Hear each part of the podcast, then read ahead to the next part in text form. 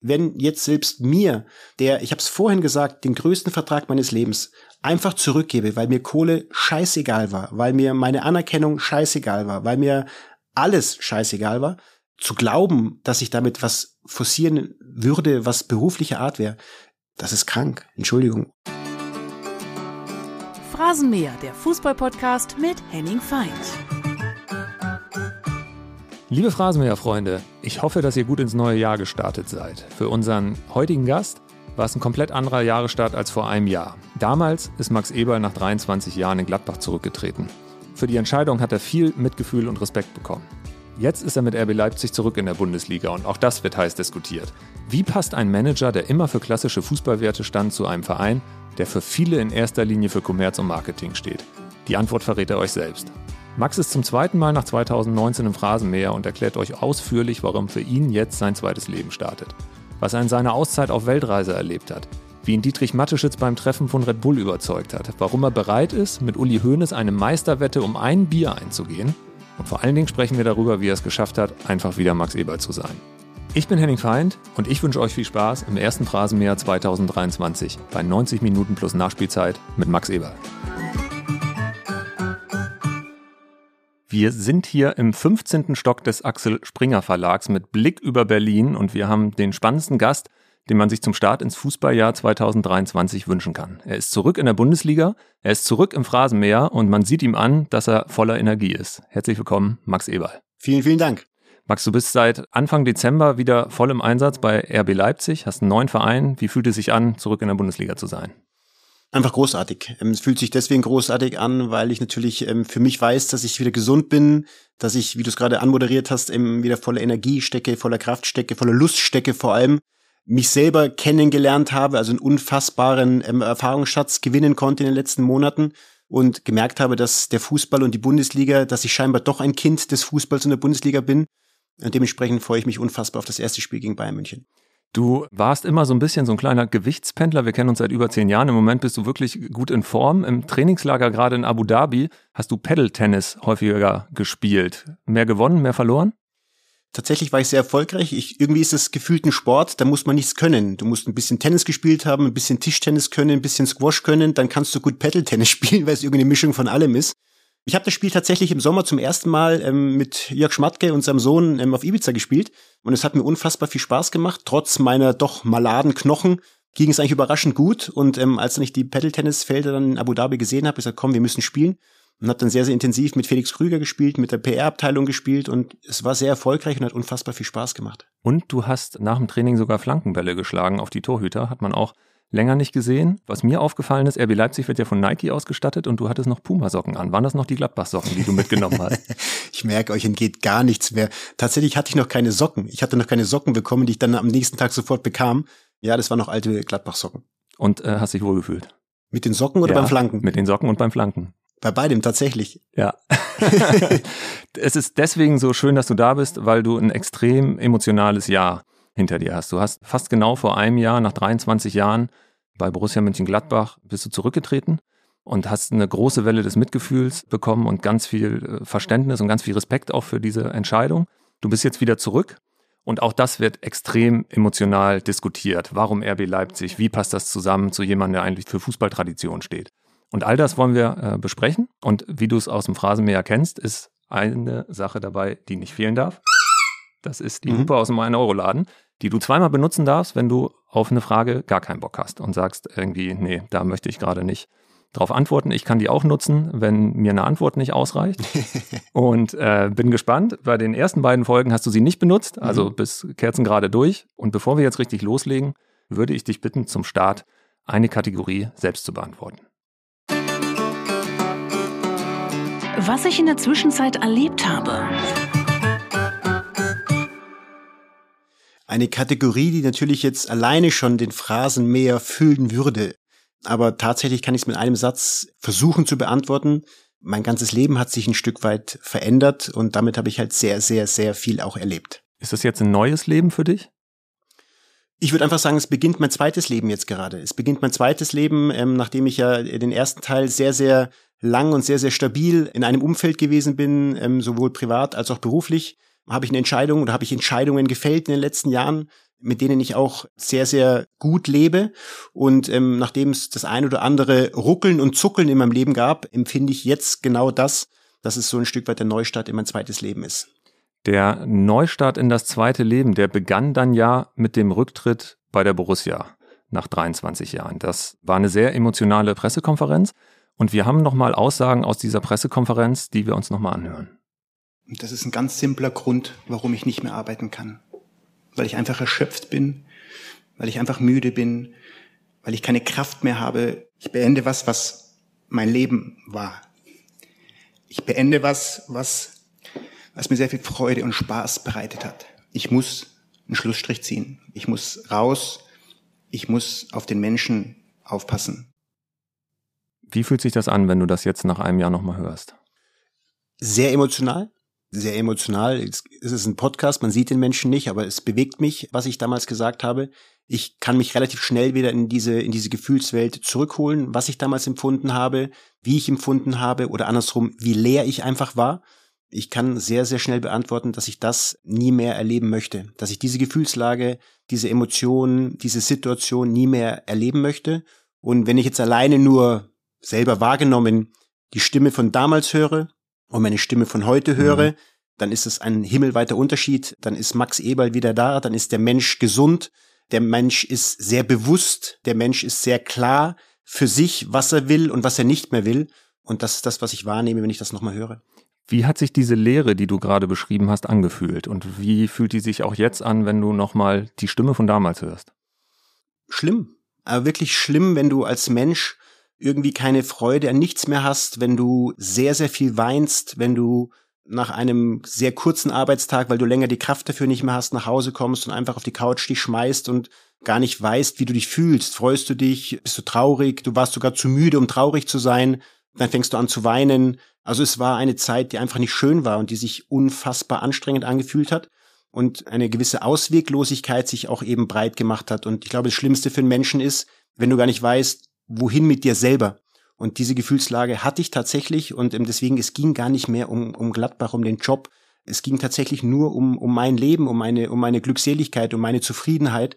Und die wollte ich einfach wiedererlangen. Und um die hatte ich zu dem Zeitpunkt Angst, und deswegen, ich hatte keine Alternative. Man hat oft gesagt, ja, mach doch mal ein paar Tage Urlaub, ähm, erhol dich doch mal. Ob das gereicht hätte, ich definitiv nein. Und das, das ist das, was ich zum damaligen Zeitpunkt gespürt habe. Ich habe einfach gespürt, ich will weg. Mir wurde ja auch oft die Frage gestellt, ja, wann kam was zurück oder wann hast du gemerkt das? Das war mir alles zu dem Zeitpunkt ganz platt deutsch gesagt scheißegal. Ich wollte einfach nur weg von allem und wollte einfach irgendwo eine Chance bekommen, mich wieder fühlen zu können. Und das hatte ich zu dem damaligen Zeitpunkt überhaupt nicht mehr. Hatte sich das lange aufgebaut? Bis du an diesem Punkt dieser Lehre warst? Oder gab es am Ende so eine Art Schub, der dich dann schnell dahin gebracht hat? Wie war das? Ich glaube, dass sehr viel auch mit Verdrängung zu tun hatte. Ich hatte ja äh, witzigerweise, das heißt witzigerweise, ist nicht witzig die Geschichte, aber interessanterweise für mich, da wenn man so rekapituliert, die ganze Situation, hatte ich ein Jahr vorher meinen Vertrag verlängert, im Dezember, jetzt muss ich die Zahlen durcheinander, 20 meine ich. Bis 2026, der längste Vertrag deines Lebens. Genau, und auch der größte Vertrag meines Lebens, wenn ich das so sagen kann und habe dann aber direkt als für mich Ausschlusskriterium, andersrum, es wäre ein, ein K.O.-Punkt gewesen, eine Auszeit um vier Wochen gebeten. Also das war eigentlich der wichtigere Punkt als irgendwelche monetären oder irgendwelche anderen Belange, war diese Auszeit im Januar 21 für mich eigentlich der, der entscheidende Punkt in dieser Verlängerung. Wenn man das jetzt dann zurückschaut, dann habe ich scheinbar schon irgendwas in mir gespürt und habe irgendwo schon eine Richtung einschlagen wollen, die aber dann wieder auch aufgehoben wurde. Also auch das ist so das klassische Beispiel weil ich im Grunde aus der vier Wochen Auszeit eine zweiwöchige Auszeit hatte, weil ich dann zurück musste, mehr oder weniger. Weil Breel Embolo übers Dach geflüchtet ist und sich vor weil der Polizei in der Badewanne versteckt hat und genau, ein Trainerthema genau, aufkam. Genau, genau, wo ich auch Breel gesagt habe, wie kannst du dich in der Badewanne verstecken, wenn du dich schon verstecken willst? Haben wir dann sehr herzhaft drüber gelacht auch. Ähm, aber wie gesagt, aus diesen vier Wochen wurden zwei Wochen und ich war eigentlich schon wieder im, im Mühlrad zurück. Also habe ich damals eben mein altes Muster angewandt. Wenn ich gebraucht werde, bin ich da. Und ich glaube, dass dann eben auch dieser ganzen Zeit dann, Corona hat seine Rolle gespielt, wie bei vielen anderen Menschen auch, aber bei mir eben auch. Warum soll es denen im Fußball oder vermeintlich berühmten Menschen nicht passieren, dass Corona eben auch einschlägt? Mit all den Problemen, die auch dann beruflich zusammenhingen, mit all den finanziellen Problemen, die wir hatten. Dann war es eine sehr, sehr aufregende Zeit wegen Marco Rose, seinem Wechsel zu Borussia Dortmund. Ähm, dann gab es die eine oder andere Thematik mit Spielern, äh, mit Vertragsverlängerung ja oder nein, mit Transfers. Dann gab es einen Transfer mit Markus Thuram, der sich dann am letzten Tag das Innenband reißt und 30 Millionen von Inter Mailand eben weg waren. Also es war eine unfassbar komplizierte Zeit und dieses Verdrängen dauernd und gar nicht auf dich achten, sondern einfach nur Punkt für Punkt abarbeiten zu wollen, zu müssen, hat dazu geführt. Und für mich war dann wirklich nach der Transferperiode mit der kurzen Pause danach, die ich mir einfach genommen habe, sonnenklar, ich muss jetzt raus. Und da war ich noch klarer bei Gedanken im September. Und es hat sich aber dann von Tag zu Tag, also von Woche zu Woche, von Tag zu Tag aufgebaut. Und ich habe diese, diese Verdrängung einfach dann losgelassen und es kamen dann im Grunde die ganzen Belange, gefühlsmäßig, emotional, der jüngsten Vergangenheit eben mit den Geschehnissen angeschoben, kam einfach auf den Tisch und irgendwann habe ich halt einfach diesen Punkt erreicht, den wir dann im Januar gerade gehört haben. Und was hast du dann gemacht? Also als die Pressekonferenz vorbei war und du gesagt hast, ich muss auf den Menschen aufpassen. Wie hast du auf dich aufgepasst? Was hast du danach getan? Erstmal wusste ich gar nichts mit mir anzufangen, weil im Grunde 40 Jahre meines Lebens wurde mir gesagt, was ich zu tun habe. Also als Spieler wird dir gesagt, wann Treffpunkt ist, wann Training ist, wann Massage ist, wann PR-Termine sind, was auch immer. Äh, klar, man konnte selber entscheiden, wann man schlafen geht, was man isst, ähm, aber doch wurde sehr, sehr viel vorgegeben. Als Sportdirektor hat man eben auch seine, oder als Jugenddirektor und dann als Sportdirektor hat man eben auch seine Arbeitsabläufe, seine Zwänge, ähm, seine Zeiten, wo man arbeiten muss, ähm, sollte im besten Fall ähm, dann die Verantwortung natürlich für alles zu haben. Das war dann sehr, sehr klar vorgegeben und im ersten Step wusste ich ja gar nicht, okay, was, was mache ich eigentlich jetzt? Das Einfachste ist natürlich dann einfach mal wegzufahren. Ich glaube, das macht jeder. Aber wie es auch in einem schönen Lied von Bosse ist, was ich sehr, sehr viel gehört habe, du kannst nicht einfach wegfahren und glauben, alles hinter dir zu lassen. Also mit einer Reise lässt du gar nichts hinter dir, sondern mit einer Reise beginnt eigentlich deine Reise erst. Nämlich, dass dir ganz, ganz viele Dinge bewusst werden, dass du einfach jetzt auch mal ein Stück weit deine Richtung äh, finden willst, wo willst du hin, aber die ganzen Probleme sind nicht weg. Und deswegen war diese erste Reise dann eben auch ein mehr oder weniger ein Desaster. Es war dann eben von Emotionen getragen. Ich habe, wie gesagt, diese wunderschönen Erlebnisse haben dürfen, dass mir sehr viele Menschen geschrieben haben, dass ich wunderschöne Texte bekommen habe, ganz persönliche Texte, viele und lange Texte, wo ich mir auch die Mühe gemacht habe, dann wirklich auch allen persönlich äh, zu antworten und mich zu bedanken. Das war dann eine sehr, sehr schöne Emotion. Aber diese ganze negative Emotion eben, die ist ja da. Und ähm, mir war dann eben nach dieser ersten Reise, nach dieser ersten Flucht, sag ich die mal. Die ging auf die Malediven? Die erste Reise war auf die Malediven, klassisch einfach irgendwo an Strand ins Niemandsland und äh, die Welt genießen wollen, was dann aber nicht passiert ist. Und dann war mir klar, dass ich eben andere Reisen machen möchte. Andere Reisen heißt wirklich ganz weit weg. Bin dann eben nach Argentinien geflogen, habe mich da ähm, fast vier Wochen aufgehalten in Buenos Aires, war dann unten in, in Feuerland Ushuaia das Schöne war dann, dass jede Reise so ein Lachen über sich selber beinhaltet hat. Also ganz banal. Ich hatte dann irgendwann die Idee, nach Argentinien zu gehen, weil ein Freund von mir in Buenos Aires wohnt, bei dem ich dann zu Hause auch leben durfte. Das heißt, ich hatte eigentlich Familienanschluss. Er hat sechs Kinder. Hast du ihn angerufen, ob du vorbeikommen kannst, oder hat er dir das angeboten? Wir kennen uns seit 2006 und ich habe immer gesagt, Patagonien ist so ein Land, äh, da möchte ich unbedingt hin. Er hat immer gesagt, ja komm doch, komm doch. Und ich habe gesagt, ja Job kann ich, weißt du doch als dann eben das bekannt wurde, dann schrieb er mich eben an, ähm, also Max, jetzt kannst du ja kommen. Und ich habe ihm mal gesagt, dazu, Antonio, ich weiß noch nicht genau und wie und ähm, wärst du mir böse, wenn ich nicht käme? Dann hat er geschrieben, nicht böse, aber ich würde dich erschießen. Okay, dann war mir klar, ich muss diese Reise machen, weil ich wollte schon lebend aus der ganzen Sache rauskommen. Bin dann eben nach Buenos Aires geflogen, habe hab, wie gesagt Familienanschluss gehabt und das war wunderschön, weil in Argentinien einfach sehr viel Politik ein Thema spielt. Also El Nacional, die Nationalzeitung, liegt jeden Tag am Tisch es wird sehr viel über Deviseninflation diskutiert und es war so einfach, es war so einfach schön, über, über das Leben zu reden, was du gar nicht kanntest. Du kanntest Fußball, Ablösen, Berater, Gehälter, äh, Druck, äh, Medien, aber Probleme eines Landes äh, in Argentinien pff, völlig unbekannt. Gehört, gelesen, aber nie wirklich bewusst. Und das in so einer Familie mitzuerleben, wo äh, sehr, sehr tolle, sehr intelligente Menschen dann über Politik reden und dann über dich über Europa fragen und du merkst, hey, du kennst dich gar nicht aus so wirklich und kannst gar nicht so richtig mitreden. Großartig. Wie gesagt, dann habe ich eben auch gesagt, ich möchte eben nach Patagonien und ähm, er sagt, ja, okay, aber wo? Ich sag, ja, egal, Patagonien. Er sagt, ja gut, du weißt 3000 Kilometer südlich und 3000 Kilometer westlich. Ich so, ach so, so groß? Und ähm, habe mich dann eben entschieden, und mir wurde dann empfohlen von ihnen einfach ganz in den Süden runterzugehen, ähm, nach Ushuaia. Fin del Munde, das Schild. Das Ende auch, der Welt. Das Schild Habe ich auch ein Foto? Ja, du auch? Ja, mit meinem heutigen Stellvertreter Christian Kühners war ich da zusammen. Ich dachte auch an dem Holztafel stand dein Name. Hast du jetzt das, Ja, nee, nee, die Ritze habe ich weggelassen, aber das Foto habe ich zu Hause. und dann eben witzige Geschichte, weil da habe ich gesagt, okay, Moment mal, du kannst ja von da in die Antarktis runterfahren und habe eben gedacht, okay, du fährst ja in die Antarktis runter, naiv wie ich bin, eben Fußballer, alles wird geplant, habe mir versucht, ein Ticket zu besorgen, alles, Moment mal, Moment mal, also das sind dann 14 Tage Reise und es war noch Corona gewesen, du bräuchtest einen Mobilitätspass aus Chile den ich dann in meiner naiven Art und Weise beantragt habe und gehofft, der kommt irgendwie in der Zeit.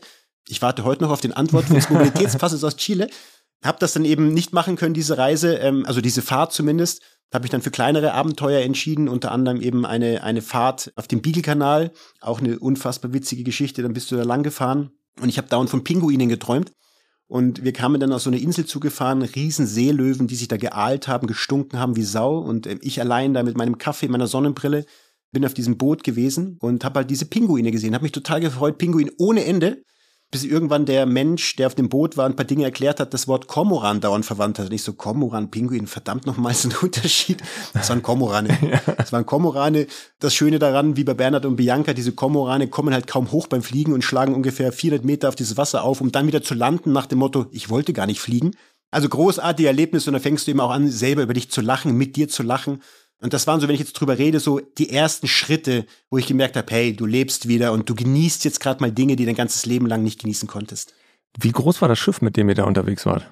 Auch eine sehr lustige Geschichte. Mir wurde dann eben von Antonio empfohlen, in diesem Bootsverleih zu Santa Maria zu gehen. Ich bin dann zu Santa Maria gegangen und habe am Tag vorher dieses Ticket bestellt und war dann am nächsten Tag am Hafen, war azurblauer Himmel, Wasser glasklar, sehr kalt. Und dann kamen eben, waren diese großen Kreuzfahrtschiffe und daneben waren eben große Touristenboote, wo ich dachte, okay, das wird eines Touristenboote sein. Ähm, hab so gewartet, dann ein Schiff nach dem anderen fuhr ab, mein Ticket war noch da, ich wurde dann irgendwann, wird man aufgerufen. Und irgendwo kam dann aus der Ferne so ein ganz kleiner Kutter.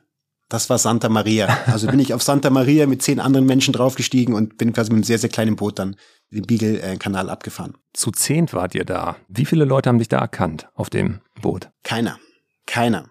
Wie groß war die Erleichterung, nachdem du die ganzen Mitreisenden getroffen hast? Okay, hier kennt mich keiner. Ich weiß, das, was jetzt kommt, da kann ich durchatmen war für mich tatsächlich sehr, sehr wichtig, rauszukommen aus Deutschland, weil ich natürlich wusste, die ganze Thematik emotionalisiert. Ich habe das ja bei mir auch selber gemerkt. Äh, mein Umfeld, alles war sehr, sehr emotional aufgeladen. Natürlich wurde ich auch von vielen Leuten in Deutschland angesprochen unterstützend, das muss ich fairerweise sagen. Also ganz, ganz viele Menschen, die oder ausschließlich eigentlich, die Mitleid in Anführungsstrichen bekundet haben, einfach mich unterstützt haben und für den Schritt auch gratuliert haben, auch den Mut, das auch mal so öffentlich zu machen, was mir dem Moment überhaupt nicht bewusst war und was mir auch egal war, weil das, was ich gesagt habe, war einfach die reinste Form Max Eberl, die es geben konnte zu dem Zeitpunkt. Natürlich wird dir bewusst, okay, du hast ein Thema angestoßen und du hast auch was bewegt oder hoffentlich was angefangen zu bewegen. Und ja, aber dann diese Reisen oder gerade Argentinien, wo ich dann war, wo dich dann wirklich kein Mensch erkannt hat. Obwohl witzigerweise bei den Zehn waren eben ein, zwei Deutsche da und ich dachte, es war eben ein Pärchen aus Berlin, mhm. ähm, aber die Gott sei Dank mit Fußball wohl überhaupt nichts zu tun hatten. Also ich habe mich auch sehr zurückgehalten, ich habe kein Wort gesprochen, damit keiner entdeckte, dass ich Deutscher bin. Hatte meine Sonnenbrille auf, hat dann also meine Kapuze mit der Jacke. Also ich habe mich wirklich versucht, inkognito zu halten. Aber tatsächlich dieses Alleine sein, dieses Frei sein, dieses Unbekannt zu sein, das hat mir schon sehr, sehr viel bedeutet. Es gab dann irgendwann eine Situation, da warst du, glaube ich, in Chile bei einer Wanderung, wo dich dann doch das erste Mal jemand erkannt hat. Äh, wie war das? Auch eine dieser, in diesen vier Tagen ähm, in Ushuaia war eben gesagt, diese Beaglefahrt war ein, Ta ein Tagesteil. Dann war einmal, bin ich zu so einer ähm, Estancia gefahren, ganz im Süden, so eine alte Agrarkultur. Bin quasi mit dem Auto über Schotterstraßen ohne Netzempfang gefahren, wo ich dann auch an der einen oder anderen Stelle schon mal Respekt hatte, was passiert jetzt, wenn der Reifen platzt. Max Eber, keine Ahnung von Reifen wechseln. Und einer der Tage war eben dann gewesen, in diesen Nationalpark Feuerland zu fahren. Und da gab es zwei Möglichkeiten. Einmal konntest du quasi an der Grenze zu Chile lang wandern, drei Stunden ähm, hin und zurück ähm, jeweils. Oder es gäbe links den Aufstieg auf einen Berg hoch. Cerro Guanaco. Mhm. Ja, ich bin dann so rangelaufen und eigentlich war mir klar, ich muss flach gehen, weil mit meinem Knie echt Berg äh, wehtut. Aber als ich dann diesen Aufstieg gesehen habe und gesagt habe, okay, 4,4 Kilometer, war alles versperrt und verbarrikadiert. Also es war offen, aber eben sehr, sehr abenteuerlich. Ich habe gesagt, scheiße, ich muss da hoch. Da hat mich der, der Wahnsinn gepackt. Natürlich völlig unvorbereitet. Ich hatte zwar ein paar Brötchen mir geschmiert und zwei Bananen dabei, aber nicht für eine Bergtour ausgestattet. War mir in dem Moment aber egal. Ging dann diesen Berg hoch und anders wie in den Alpen oder vielleicht noch anderen äh, Bergregionen, wo es organisiert ist, wo quasi Serpentinen dich entspannt nach oben führen, gab es dann nur einen Weg gerade hoch, Morast, rutschig, äh, Wurzeln, ähm, extrem anstrengend. Nach einer Stunde kam ich dann an den Punkt, wo stand ab hier 4,4 Kilometer und ich schon so scheiße, äh, ich bin schon eigentlich kaputt. Bin aber dann weitergegangen und habe irgendwann dann eben drei Jungs getroffen, Jugendliche, also Jugendliche Mitte 20 würde ich jetzt sagen, die ich dann überholt hatte. Ähm, dann haben sie mich wieder überholt, ich eine Pause gemacht habe und irgendwann saßen wir in so einem Aussichtspunkt. Ich saß schon da, was gegessen, sie kamen dazu. Stellte sich nachher raus, dass es ähm, israelische ähm, Jungs waren und ähm, gerade auf, auf Weltreise waren. Und wir so ein bisschen uns unterhalten haben, weil sie haben von mir ein Brötchen gefragt. Ich hatte nur zwei, habe noch eins abgegeben. Dafür habe ich dann von ihnen einen Apfel bekommen. und irgendwann sind wir aufs Thema gekommen, was ich machen würde. Und sage, ja, ich bin gerade dabei, mein Leben zu genießen, eine Auszeit zu nehmen, einfach mal raus aus dem Alltag. Ja, finden sie mega. Was ich denn vorher gemacht hätte. Dann sage ich, ja, ich war im Sport tätig, Fußball, hm, okay. Ja, also Roberto Colauti und Gal Albermann wären ja zwei Spieler gewesen, die in der Bundesliga waren, witzigerweise. Roberto Colauti. Beide in Gladbach. Beide in Gladbach. Beide in Gladbach. Und ich so, ja, ja, die kenne ich. Und sie so, hey, wo kennst du die? Ich schon so, oh shit dann sage ich, ja, ähm, habe im Fußball gearbeitet und auf einmal schaute mich einer so an und sagte, hör mal zu, bist du nicht der Typ, der gerade aufgehört hat? Und ich so, ähm, ja, das bin ich. Ja, und unfassbar und Fußball und großartig und so fing es dann an und dann wollten sie ein Foto machen, habe ich gesagt, okay, bitte, aber tut mir eingefallen. Kein Facebook, kein TikTok oder was es alles gibt, sagen sie, nee, nee, nur für sie. Nicht posten. Genau, genau. Also das war dann tatsächlich zum ersten Mal, wo mich einer ähm, mit darauf hinweisen erkannt hat. Aber es war trotzdem unfassbar angenehm. Es war unfassbar angenehm. Wir haben uns dann verabschiedet. Ähm, wir sind dann weitergelaufen. Ich mal alleine, sie zu dritt. Ja, das war ein tolles Erlebnis. Hast du so ein bisschen verfolgt? Es war ja wirklich monatelang nichts von dir zu hören, nichts zu lesen, keine Fotos zu sehen und es wurde aber trotzdem viel so über Flurfunk immer wieder erzählt. Hast du das mitbekommen? Also es wurde zum Beispiel erzählt, dass man dich gar nicht mehr erkennen würde, weil du dich halbiert hättest, weil du eine Magenverkleinerung hinter dir gehabt haben sollst. es ist schön, ähm, ich habe nichts mitbekommen. Ich habe nichts mitbekommen, weil ich echt äh, nichts gelesen habe, was mich betraf. Ähm, ich habe einfach meine Sache machen wollen. Natürlich habe ich Fußball dann schon weiter verfolgt, also Ergebnis habe ich dann schon äh, verfolgt. Das eine oder andere Spiel habe ich dann auch mir angeschaut. Wenn es gerade so Highlight-Spiele waren, dabei ja auch gemerkt, dass dieser Fußball mich schon noch triggert, weil das war ja so ein bisschen auch bei der PK noch mein Gefühl, dass ich gar nicht weiß, ob ich jemals in den Fußball zurück möchte. Habe aber auch nie gesagt, dass ich jetzt für immer aufhöre was ja dann auch, das habe ich auch mitbekommen, dann irgendwie spekuliert würde, also warum kommt er zurück? Er hat doch gesagt, er hört für immer auf. Das habe ich nie gesagt. Ich konnte auch zu dem Zeitpunkt gar nichts sagen, weil ich gar nichts wusste von mir. Ja, dann habe ich eben unter anderem auch mitbekommen, dass ich mich halbiert haben sollte, wo meine Mutter mich sofort anrief und sagt, Max, was ist passiert? Ich sag, Mama, mach dir keine Sorgen, ich sehe irgendwie gefühlt genauso aus wie vorher. Ja, vielleicht ein bisschen schlanker, weil ich echt Sport mache regelmäßig, weil ich echt beim Essen ein bisschen auf mich aufpasse. Ja, schlanker bin ich geworden. Darüber hat meine Mutter sich dann auch sehr gefreut. Er sagt, okay, ein bisschen dick warst du schon. Also kam dann der eine oder andere Seitenhieb, kam dann auch noch. Aber von halbiert bin ich, glaube ich, weit weg. Hast du dich selbst auch ein bisschen dick gefühlt? Wenn ich jetzt Bilder sehe, ich habe es mich damals zu dem damaligen Zeitpunkt gar nicht gefühlt, als ich etwas dicker war. Ich habe ja den ersten Schub des gefühlten Abnehmens ähm, in dieser Auszeit gehabt, wo ich ja in Davos beim Skifahren war, jeden Tag allein auf der Piste war, weil ja Corona war, es war noch alles irgendwie mehr oder weniger verboten. Bei der zweiwöchigen Auszeit. Genau, genau und ähm, habe da extrem abgenommen, weil ich wirklich kaum was gegessen habe und wenn nur ganz gut, also Gemüse, Fleisch, mich darauf konzentriert und das habe ich ein Stück weit gehalten und dementsprechend ich fühle mich jetzt einfach gut Damals schon, dann war diese emotionale Geschichte, aber jetzt auch körperlich, jetzt in der Zeit habe ich nochmal sehr, sehr viel Sport gemacht oder andersrum sehr viel auf mich geachtet und jetzt fühle ich mich gerade wirklich sehr, sehr voller Kraft. Ich kann das sagen, weil der Satz autorisiert wurde. Wir haben damals ein Interview gemacht, was du in äh, Davos gemacht hast und da sagtest du über die ersten Tage beim Skifahren, ich habe geschwitzt wie ein Schwein, weil ich fett war wie eine Sau. Ja, genau so war das damals. In Davos war das so, dass du auch versucht hast, eigentlich keinen Kontakt zur Außenwelt zu haben und Natürlich war deine Mutter auch besorgt und du sagtest mir, dass eigentlich der einzige Kontakt, den du hattest, war jeden Tag ein Daumen hoch per WhatsApp an deine Mutter, deine Eltern, damit die wissen, dass es dir gut geht. Genau, genau. Natürlich haben sie sich Sorgen gemacht, weil ich gesagt habe, ich ziehe mich wirklich komplett zurück, aber Eltern werden immer Eltern bleiben und das verstehe ich auch. Bin ja auch äh, Vater eines Sohnes und das war eben meiner Mutter wichtig, jeden Abend zu zeigen, hey, ich bin noch da. Wie war das jetzt, als du dann in äh, Südamerika unterwegs warst? War das auch jeden Abend so eine Verabredung, einmal Daumen hoch, mir geht's gut? Sie waren sehr beruhigt, dass ich eben nicht alleine war. Wie gesagt, ich hatte so diese Reise drei geteilt. Ich war die erste Woche komplett in Buenos Aires, war dann eben fünf Tage in Ushuaia, war dann noch mal ein paar Tage in Buenos Aires, um dann noch mal ganz in den Norden nach Salta zu gehen, an die, in die Anden rein. Und tatsächlich war es so, dass ich jeden Tag mich zumindest mal melden sollte, dass alles in Ordnung ist. Was teilweise schwer war, weil du einfach kein Netz hattest. Also ich war dann eben auch in diesen, äh, in den Anden unterwegs und du hattest halt wirklich den ganzen Tag über keinen Empfang. Eine ganz lustige Geschichte auch. Als ich nach Salta flog, hieß es, okay, Max, du brauchst dir keine Gedanken machen, in Salta regnet's nie. Ich war fünf Tage da, seit vier Tage geschüttet wie aus Eimern. Mhm. Ich kam zurück, hab dann mit Tränen gelacht, alle gesagt, das gibt's doch gar nicht. Ähm, und da war tatsächlich so, dass ich gar keinen Empfang hatte teilweise, ähm, aber ich konnte meine Mutter doch immer wieder beruhigen, dass es mir gut geht. Von diesen ganzen Nachrichten, von denen du vorhin gesprochen hast, die du bekommen hast nach der Pressekonferenz, welche haben dich da besonders bewegt? Gibt es ein, zwei, drei Beispiele, wo du auch heute vielleicht dir auch was gescreenshottet hast, eine, eine WhatsApp oder eine Nachricht, wo man einfach gerne nochmal raufguckt, weil es einem Kraft gegeben hat? Und von wem kam das? Ich habe tatsächlich alle aufgehoben und habe sie auch da und äh, hatte jetzt in den letzten Tagen auch noch mal so ein bisschen durchgescrollt. Ähm, natürlich waren es dann so paar Standard, die hast du dann auch, auch irgendwann jetzt gelöscht. Aber es gab eine, eine wunderschöne Nachricht von Matthias Sammer, sowohl als ich aufgehört habe, als ich auch jetzt wieder angefangen habe. Das hat mich extrem gefreut, weil Matthias und ich, wir haben uns begegnet und ich glaube, wir schätzen uns sehr. Aber die Nachrichten beide, sowohl beenden als auch beginnen meines neuen Jobs, haben mich extrem gefreut. Was hat er ähm, geschrieben? Das würde ich gerne, wenn das okay ist, ähm, bei mir lassen, aber er hat mir einfach sehr viel Kraft gewünscht. Er hat mir einfach gewünscht, dass ich die Zeit für mich nehmen soll, die ich einfach brauche und hat mir zu meinem Job gratuliert, den ich gemacht habe. Das ist einfach mal ganz grob. Und ähm, sehr, sehr zügig hat auch Joachim Löw geschrieben, ähm, was mich sehr gefreut hat. Ähm, aber ich würde jetzt allen ungerecht sein, die mir noch geschrieben haben. Ähm, aber das ist, was mir jetzt sehr, sehr spontan einfällt. Und ähm, ja, das waren sehr, sehr, sehr, sehr bewegende Nachrichten, die ich wirklich für Menschen bekommen habe. Und wie gesagt, nicht nur aus dem Fußball und auch nicht nur aus Deutschland, sondern auch aus Europa und eben auch, auch weg vom Fußball. Also Medien, danke dafür auch äh, Politiker, Manager von anderen Unternehmen, äh, von DAX-Unternehmen, die mir einfach, woher auch immer eine Nummer haben, mhm. ich weiß es nicht, die mir geschrieben haben. Also es war schon sehr, sehr bewegend. Du hast auch Uli Hoeneß mal besucht. Du hast auch zu anderen äh, Managern in der Bundesliga sehr eng Kontakt. Jörg Schmatke ist einer deiner besten Freunde.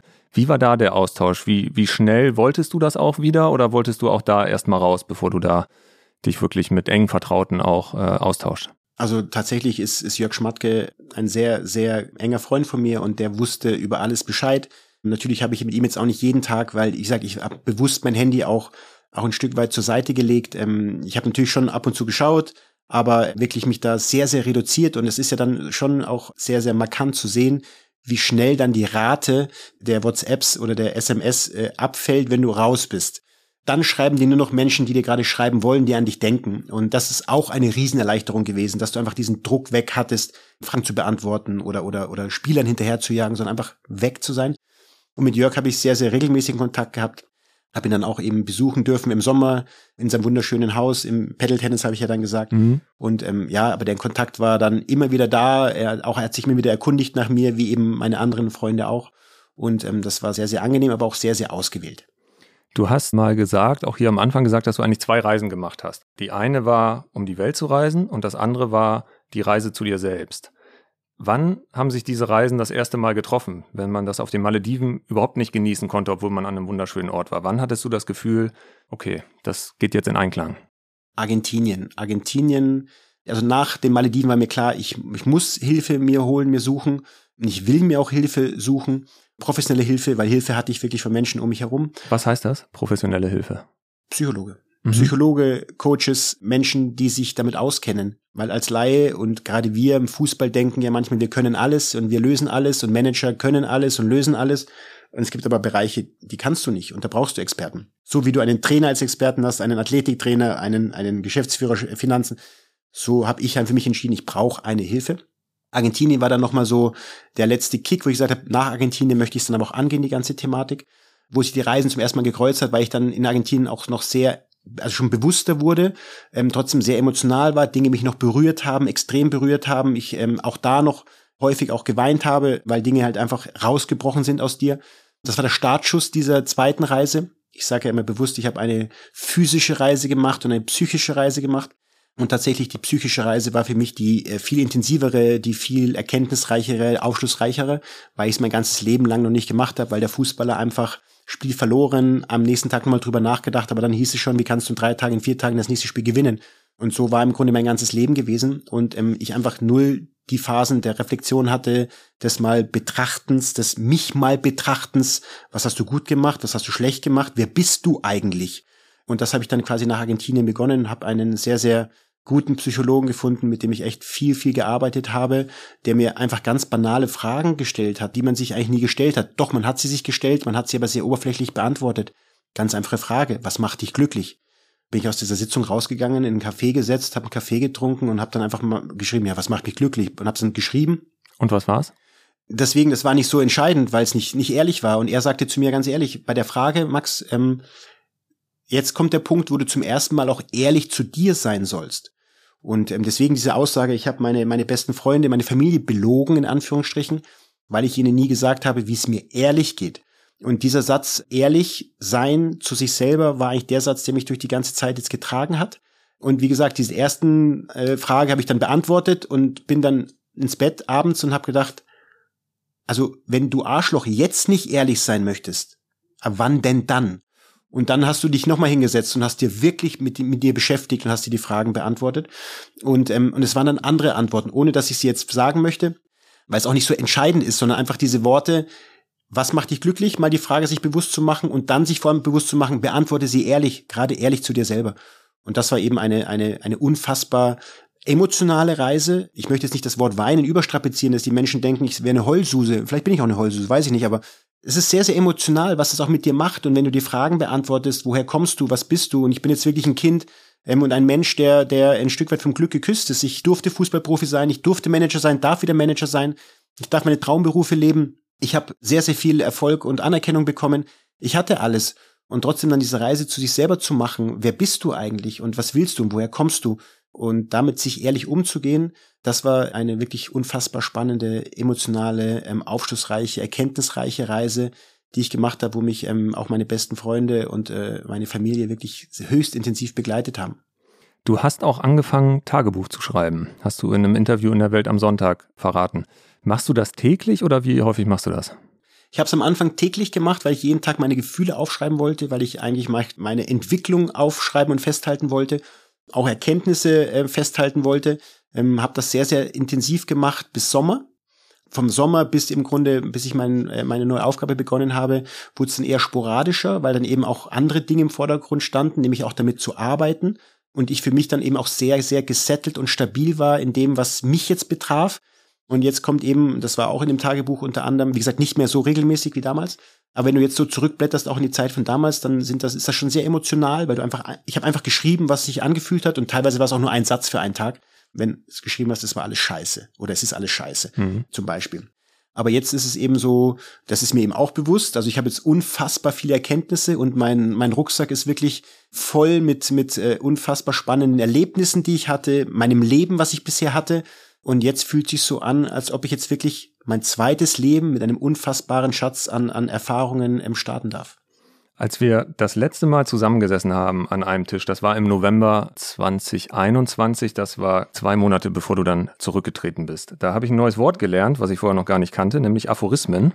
Das sind so kurze, knackige Lebensweisheiten, Sätze, mit denen man sich länger beschäftigt. Und du hast es eben gesagt, deine Handynummer ist ein bisschen rumgegangen und ein paar Leute hatten sie. Und in diesem Jahr deiner Auszeit hast du häufiger mal so kurze Sätze als Profilfoto bei WhatsApp gehabt. Das würde ich gern einmal mit dir durchgehen. Ganz am Anfang war da zu lesen, Charakter ist das, was vom Menschen übrig bleibt, wenn es unbequem wird. Was hast du damit verbunden? Einfach, dass man sich selber einsteht und dass man für sich gerade stehen muss. Und gerade wenn es unbequem wird, dann äh, könnte man ja auch ein bisschen abweichen und man könnte sich selber untreu werden. Und, ähm, und für mich war eben einfach klar, und das ist so mein Leben. Ich glaube, so kennt man mich auch, dass ich sehr, sehr gerade bin. Und auch wenn es unbequem wird oder unbequem würde, es auszusprechen, dann tue ich das, weil es einfach mein Charakter ist. Also war auch der Moment der großen Lehre trotzdem einer, wo du kerzengerade warst und das so rübergebracht hast, einfach ich kann, und das ist für mich das eine großartige Erkenntnis, die ich gewonnen habe, ich konnte mir und kann mir jeden Tag in den Spiegel gucken, weil ich jeden Tag hundertprozentig gerade war. Mhm. Ein Satz, der dann folgte, war von Albert Einstein irgendwann so ein paar Wochen später. Die reinste Form des Wahnsinns ist es, alles beim Alten zu lassen und gleichzeitig zu hoffen, dass sich was verändert.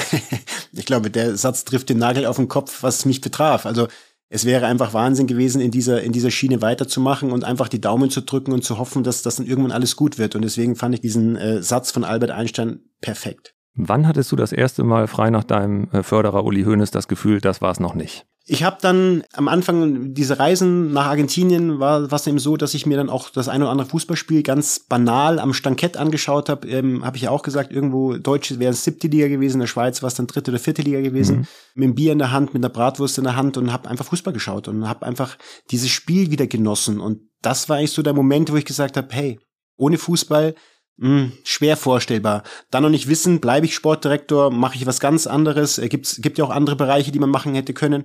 Das war mir aber auch egal. Ich nicht drüber nachgedacht. Da habe ich nur gemerkt, Fußball ist das, was du kannst, was du möchtest, was dir Freude macht, aber auch noch nicht bewusst, was, wann und wie. Und ähm, so richtig gemerkt habe ich es dann eigentlich so, als es Richtung Sommertransferperiode ging und ich gemerkt habe, hey, jetzt könnte man schon mal das ein oder andere da habe ich dann gemerkt, okay, es geht in diese Richtung, dass ich mir das wieder sehr, sehr gut vorstellen kann. Seit wann hattest du konkret Kontakt zu RB, auch mit der Frage, dort anzudocken? Tatsächlich Kontakt äh, zu RB hatte ich sehr zeitnah nach meinem Aufhören, weil mich ähm, Olli angerufen hat und einfach gefragt, wie es mir geht. Oliver ähm, Minzlaff. Oliver ja. Minzlaff, genau. Und einfach gefragt, wie es mir geht und äh, ob alles okay ist, ob man helfen kann was mich sehr gefreut hat, weil wir uns wirklich noch nicht so häufig gekreuzt haben, unsere Wege. Und richtig konkreter waren dann die Anfragen nach dem Pokal, wo dann gesagt wird, ja, und jetzt bist du ja schon und kannst du nicht. Und ich habe dann aber komplett abgeblockt und habe gesagt, nein, es kommt für mich nicht in Frage, überhaupt nicht. Für mich war dann irgendwann klar, okay, Sommer 23 könnte ein Startpunkt sein, wo du wieder ansteigen kannst. Sommer 23 beim Sportdirektor, wenn ich diese Schiene gedacht habe, wäre dann gewesen, keine Ahnung, April, Mai 23. Das war so meine Gedankenwelt. Irgendwann dann Ende des Sommers. Aber dann hat Oliver ähm, sehr, sehr empathisch und sehr, sehr einfühlsam gemacht und hat mir wirklich Zeit und Luft gegeben und ähm, trotzdem eine gewisse Hartnäckigkeit bewiesen. Und so richtig konkret wurde es dann tatsächlich im August, wo ich dann mir gefühlt habe, okay, ich möchte das Gespräch mal führen. Ich habe ja bei dem parlamentarischen Abend auch gesagt, wenn man sich dann so hingesetzt hat und gesagt, okay, was freut mich, wo möchtest du arbeiten? Also wenn ich mir einfach ausmalen durfte, grüne Wiese, ich habe einen Wunsch frei, wo würdest du arbeiten wollen? Dann waren es halt drei Vereine und momentan ist es auch ein bisschen so, dass irgendwie alles, was ich sage, wird so kontra Gladbach genommen. Ähm, es wurde, wurde ich ja scharf kritisiert nach dem Motto, da hätte ich jetzt 23 Jahre gearbeitet und ich würde sie nicht mal erwähnen. Mein Gedanke war, wo würdest du arbeiten wollen? Also Gladbach habe ich gearbeitet und das war dann auch beendet, das Kapitel dann waren das eben drei Vereine, die ich an dem parlamentarischen Abend auch gesagt habe. Einer ganz im Süden, weil es einfach mein Grundstein meines ganzen Lebens ist, Bayern München. In der Premier League war es ein Club, der mich sehr, sehr, wie sagt man schon, angemacht hat. Und es war tatsächlich RB Leipzig, weil, ähm, und jetzt kann jeder sagen, ja, das sagt er jetzt, das muss er sagen, auch da wieder, ich kann in den Spiegel schauen, wenn die Leute das denken, sollen sie es denken. Ich weiß, und ich glaube, ein, ein Aphorismen kommt darauf gleich auch noch zu sprechen, von Charlie Chaplin. War das so gewesen, weil ich gesagt habe, ich auch was anderes zu machen. Und natürlich habe ich bei einem Traditionsverein gearbeitet, aber ich habe ja nie gesagt, dass ich ein Traditionalist bin. Ich habe bei einem Traditionsverein gearbeitet, weil ich da aufgehört habe zu spielen, weil mir der Verein die Chance gegeben hat, da Jugenddirektor zu werden und weil ich dann eine Chance hatte, Sportdirektor zu werden. Und ich habe dann dort meinen Job sehr, sehr innovativ, glaube ich, gemacht, sehr, sehr nach vorne denkend, immer versucht, den Schritt voraus zu sein. Und das habe ich eben bei RB Leipzig, bei einem jüngeren Verein mit einer jüngeren, deutlich jüngeren Historie, gespürt, dass ich da sogar noch profitieren kann, wo ich sage, ich habe schon meine Ideen und Gedanken, aber ich bin eben ein Mensch, deswegen sage ich bewusst zweites Leben jetzt beginnend. Ich möchte ja auch wieder lernen. Ich möchte nicht irgendwie im Hamsterrad sein, meine ständig gleichen Abläufe und Strukturen, sondern ich möchte neuen Input bekommen. Und wo in Deutschland hat man die Chance, bei einem Verein so viel Input zu bekommen, wenn nicht bei RB Leipzig? Und deswegen war es eben einer dieser drei Vereine, die ich mir damals ausgesucht hatte. Bevor wir gleich nochmal äh, auf die Kritik auch der Gladbach-Fans zu sprechen kommen und auch die Kritik von Fußballfans allgemein, dass du als äh, Traditionalist jetzt äh, zu dem Club gegangen bist, der eigentlich am meisten für Marketing und äh, Kommerz steht, möchte ich noch einmal auflösen äh, mit einer Frage eines Gastes, was denn der dritte Verein aus der Premier League war, der dich gereizt hätte. Und da haben wir eine Frage von, ich glaube, deinem Rekordtransfer, was eine Transfereinnahme betrifft, Granit Xhaka aus London. Hey Max, Granit hier, Grüß aus London, hoffe, dir geht es gut. Ich habe eine Frage an dich, wo mich ähm, sehr interessiert. Und stimmt das, dass deine drei Lieblingsvereine auch einer davon Arsenal London ist? Würde mich gerne interessieren. Also, Arsenal London. Granit hat recht. Warum machen die dich an? Keine Ahnung, ich finde den Club einfach großartig und ich glaube, dass, dass Arsene Wenger da, da was Fantastisches aufgebaut hat, dass der Club immer für herausragende Jugendarbeit stand und steht, für, für sehr, sehr interessante, spannende Transfers. Und ich durfte dann Arsenal auch etwas intensiver kennenlernen im Zusammenhang mit Granit Xhakas äh, Transfer. Ja, und sag mal, die Stadt London ist auch nicht so verkehrt. Gibt es noch andere Vereine, weiß ich, aber keine Ahnung. Diese Kanone auf dem Wappen hat mich einfach irgendwie angemacht und deswegen einer, war es einer dieser drei Vereine. Gab es mal eine Anfrage von Arsenal? Nein. Sonst viele Anfragen, die du abgesagt hast? Nein, es gab keine Anfragen. Ähm, ich habe auch tatsächlich aber auch das Handy nicht abgenommen.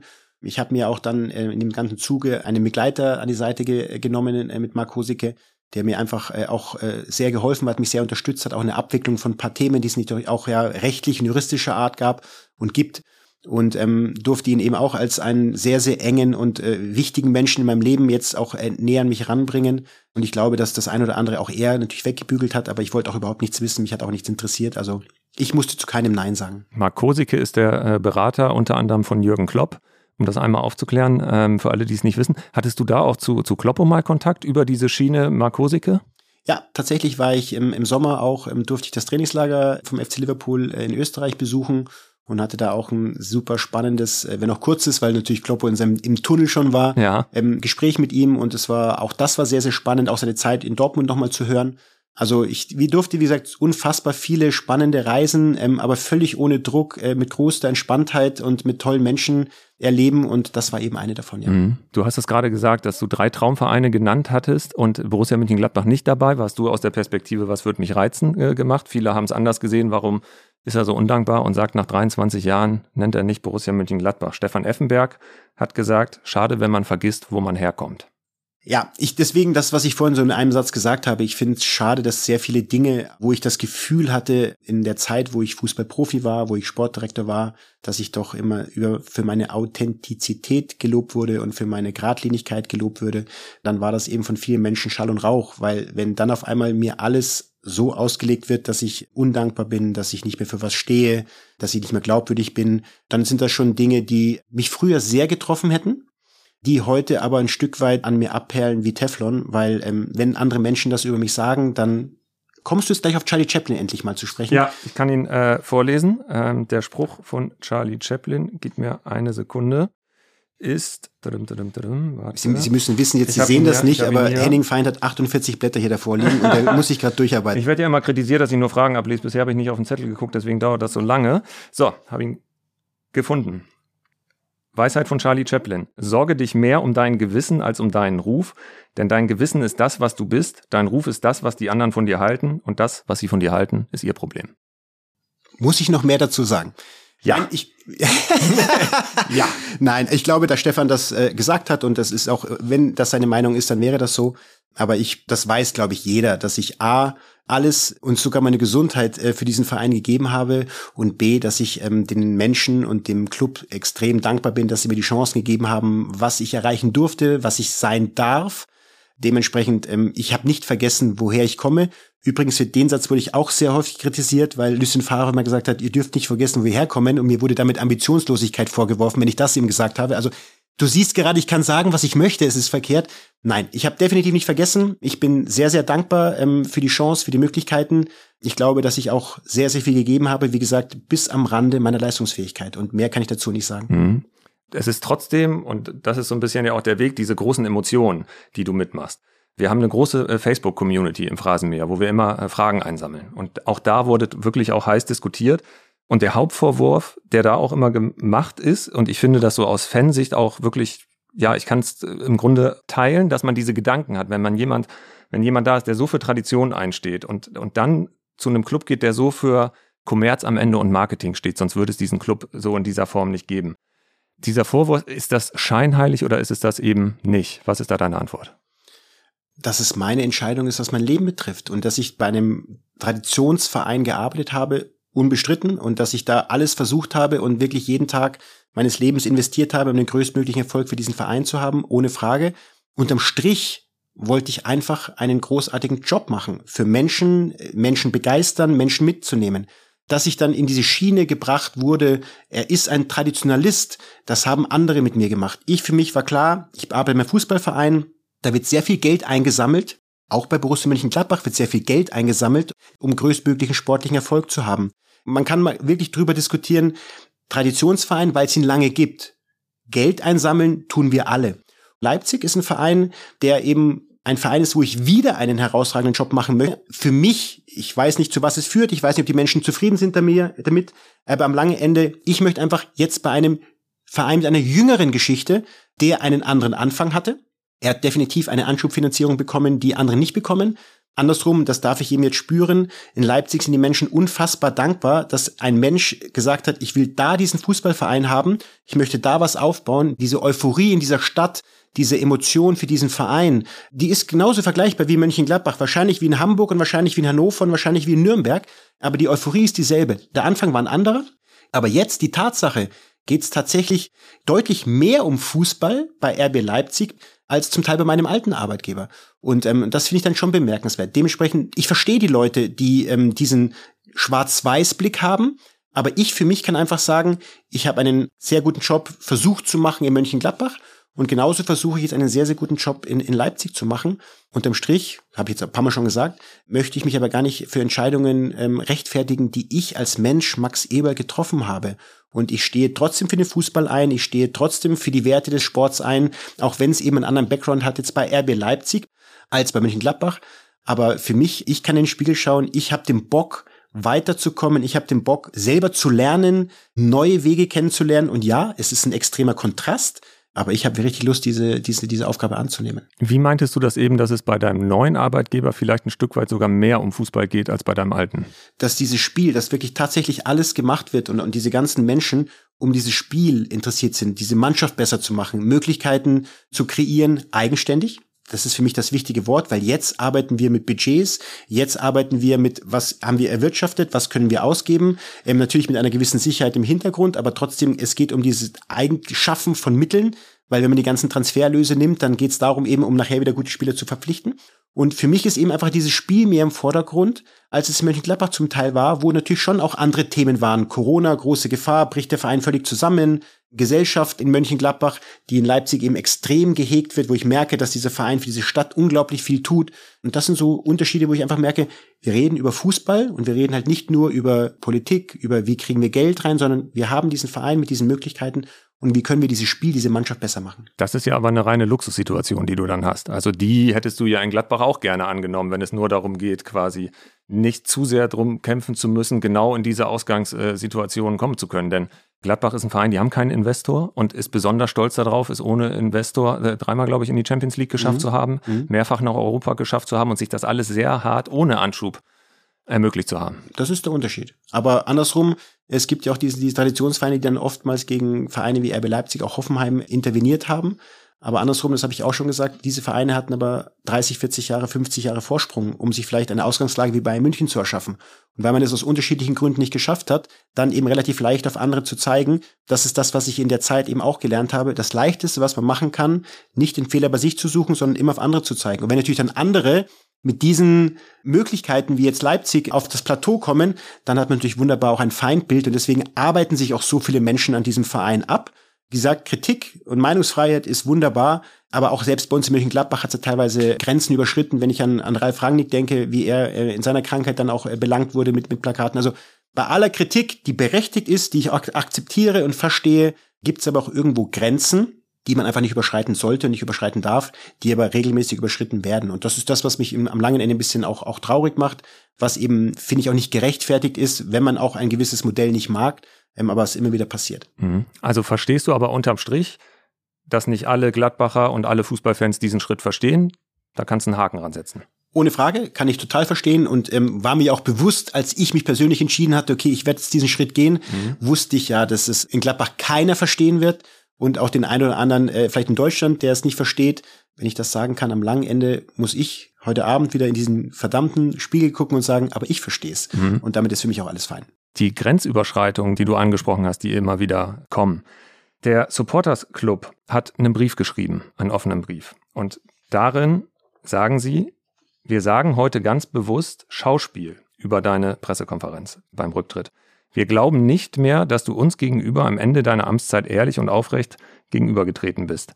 Und dann geht's weiter, der Öffentlichkeit das Bild von Profifußballermüdung zu vermitteln, während du gleichzeitig um deinen Abgang zu RB feilst, ist schäbig und ein Schlag ins Gesicht eines jeden von Burnout Betroffenen. Was hast du gedacht, als du das gelesen hast? Das war so die schlimmste Verletzung, die mir eigentlich jemals in meinem Leben zuteil wurde, dass dir Menschen Lüge, Schauspiel, Theater unterstellen und gleichzeitig mich in das Licht stellen, dass ich kranke Menschen benutzen würde, um einen Vereinswechsel zu forcieren. Mehr kranke Gedanken kann man nicht haben. Und genau das ist auch in unserer Gesellschaft das Problem, warum sich so viele Menschen nicht outen. Ob es jetzt in einer sexuellen Richtung ist oder vielleicht sogar in einer psychischen Richtung ist weil ihnen nicht geglaubt wird. Und wenn jetzt selbst mir, der, ich habe es vorhin gesagt, den größten Vertrag meines Lebens einfach zurückgebe, weil mir Kohle scheißegal war, weil mir meine Anerkennung scheißegal war, weil mir alles scheißegal war, zu glauben, dass ich damit was forcieren würde, was berufliche Art wäre, das ist krank, Entschuldigung. Und damit meine Krankheit zu negieren und zu sagen, ich hätte geschauspielert, diese Menschen, die das sagen, diese Menschen schlagen Menschen mit Depressionen, mit Burnout, mit psychischen Erkrankungen ins Gesicht und das sollte ihnen bewusst werden, dass das ein völlig falscher Gedanke ist. Was hättest du dir auch für eine Reaktion erhofft auf so einen offenen Brief? Ich weiß, was die Frage suggeriert. Ähm, ich möchte tatsächlich da auch jetzt kein Wort mehr verlieren. Kann sich jeder Hörer seine eigenen Gedanken machen, wenn man sehr, sehr lange bei einem Arbeitgeber war, wenn man sehr, sehr lange mit Menschen zusammengearbeitet hat, was man sich an der einen oder anderen Stelle erhofft hätte. Mhm. Also, dass nicht widersprochen wurde und es unkommentiert im Raum weiterstand. Bis heute eigentlich. Für mich ist es abgehakt. Für mich ist das, was ich vorhin gesagt habe, ein bisschen wie Teflon jetzt. Ähm, das perlt jetzt an mir ab, um meinen Lieblingssatz zu verwenden. Heute Abend kann ich in die Spiegel gucken und kann aufrecht. Äh ich benutze langsam die Hupe, wenn der kommt. Nein, nein, nein, überhaupt nicht. Du hast auf der Eröffnungspressekonferenz in Leipzig gesagt, dass es äh, vielleicht besser ist, gerade nicht nach Gladbach zu fahren. Im Moment äh, musst du auch erstmal nicht nach Gladbach fahren, weil das erste Spiel in der Bundesliga ist am 11. März in Leipzig. Aber trotzdem, wie fühlt sich das an, zu sagen, vielleicht ist es besser, gerade nicht nach Gladbach zu fahren? Das war ein Satz, den ich gesagt habe, der für mich jetzt keine große Bedeutung hat. Also ich war auch nochmal in Gladbach, ähm, weil mein Sohn noch in Mönchengladbach ist und dementsprechend, ähm, ich habe keine Angst und wenn irgendjemand denkt, mir da Schaden zufügen zu wollen, mein Gott, äh, dann werde ich damit auch umgehen müssen. So weit wird's nicht kommen, da bin ich mir auch sehr sicher. Also ich habe keine Angst. Wie gesagt, ich kann einfach aufrecht sein, weil ich all das, was passiert ist, ist für mich als Mensch Max Eberl ähm, so gewesen, wie es gewesen ist und es ist, entspricht äh, komplett der Wahrheit und der Realität und damit kann ich mit allem jetzt wunderbar umgehen. Dann lass uns noch einmal äh, auf den Punkt kommen, äh, die Entscheidung dann RB zuzusagen. Da gab es vorher ein Treffen mit Dietrich Matteschitz, der mittlerweile verstorben ist. Warum war das für dich der Dosenöffner für Red Bull, wie du es so treffend schön gesagt hast? ähm, ja, ich habe einen sehr, sehr spannenden Weg dann mit, mit Oliver und äh, Mario Gomez ähm, bin ich gegangen. Wir hatten, wir hatten dann ähm, zwei, drei gute Gespräche, wo mir dann das Thema sehr nahegelegt wurde, wo ich dann gemerkt habe, immer mehr, immer mehr, dass mich das interessiert und triggert. Aber natürlich wollte ich auch unglaublich gern Herrn Mateschitz kennenlernen. A, als Persönlichkeit, aber B, natürlich auch als der, der ein Stück weit noch eine, eine elementare Rolle bei RB Leipzig spielt. Ja, und dann hat es dieses Treffen gegeben und solche Menschen haben einfach eine Aura. Also ist, geht für mich in die gleiche Schiene ähm, wie Uli Hoeneß oder Uli Hoeneß die gleiche Schiene wie Herr Mateschitz, ich weiß es nicht. Ich habe das große Glück, dass ich solche Menschen kennenlernen durfte, muss man sagen. Gott, Gott hab ihn selig mit Herrn Mateschitz. Ähm, es war aber einfach ein sehr, sehr spannendes Gespräch, es war ein intensives Gespräch. Man hat gemerkt, damals schon, dass er ähm, leider schwerer krank ist, aber seine Aura war trotzdem da und seine, seine Wachheit und seine, seine Gedanken waren da. Und dementsprechend war das ein sehr, sehr schönes, spannendes Meeting, wo ich eine große Persönlichkeit der Wirtschaft äh, und des Sports kennenlernen durfte, ein, ein Förderer und Unterstützer für unglaublich viele Sportarten, für unglaublich großartige Events, die mittlerweile ausgetragen werden. Und das war schon ein, so der letzte Schritt, wo ich gesagt habe, ja, da ist jemand, der hat eine Vision. Und wie gesagt, ich bin bereit, meine Ambitionen nicht nur in Worten auszuleben, sondern eben auch endlich auf dem Platz oder auch mal in der Hand, wenn man weiß, was man sich gerade sagen will. Das Blecherne. Äh, das Blecherne, genau, genau. Und das habe ich eben gespürt. Und deswegen war das für mich im Grunde dann dieser letzte kleine Schritt zu sagen, ja, ich möchte RB Leipzig machen. Wie lief das Treffen ab? Also wo habt ihr euch getroffen und wie lange äh, dauert sowas? Wir haben uns in Salzburg getroffen und das Gespräch war ähm, halbe halbe Stunde. Davor habe ich noch ähm, natürlich andere Menschen kennenlernen dürfen, mit denen ich mich auch austauschen durfte. Deswegen so, solche Treffen sind oft nicht lang, aber müssen auch nicht sein, weil allein dieser erste Schritt in diesen Raum und dann diese ersten Worte und diese Aura, die dann solche Persönlichkeiten haben, die reichen dann oft schon. Und als dann auch der Inhalt relativ schnell auf den Punkt kam, wo gesagt hat, man, man hat Ambitionen, man möchte gerne weiterkommen, dann war das für mich klar. Welche Worte hast du aus dem Gespräch mitgenommen? Was hat Dietrich Matteschitz dir gesagt, wo du gesagt hast, okay, das triggert mich und da hat er mich gepackt? Dass er einfach Bock hat, erfolgreich zu sein. Dass er sagt, wir haben jetzt einen tollen Verein auf den Weg gebracht. Ähm, wir haben tolle Leistungen gebracht und der Sportdirektor ist eben vakant seit einiger Zeit. Er findet einfach cool, wie ich bin. Er hat mich beobachtet, er hat mich wahrgenommen. Er sagt, ich passe einfach zu Red Bull. Und der Satz, sagen, den konnte ich unterstreichen, weil ich eben mit dieser Marke, mit diesem Weg mich total identifizieren konnte. Aus den vorhin genannten Gründen, weil ich gesagt habe, ich habe einfach Lust, weiterzukommen. Ich habe Lust, Innovation zu sehen. Ich habe Lust, Ambition zu sehen. Ich habe Lust, nach vorne zu gehen. Und das strahlt eben dieser Verein aus, das strahlt diese Marke auch aus. Und deswegen war das für mich dann der, der Punkt, wo ich gesagt habe, mhm, das ist, passt. Ist es für dich gerade vielleicht sogar reizvoller, in Leipzig zu arbeiten und das blecherne Ziel, was du dein Leben lang äh, gesagt hast, endlich was in den Händen zu halten, vielleicht die erste Schale nach Leipzig zu holen, als zum 33, 34, 35. Mal mit äh, Bayern Meister zu werden. Reizt sich das gerade mehr?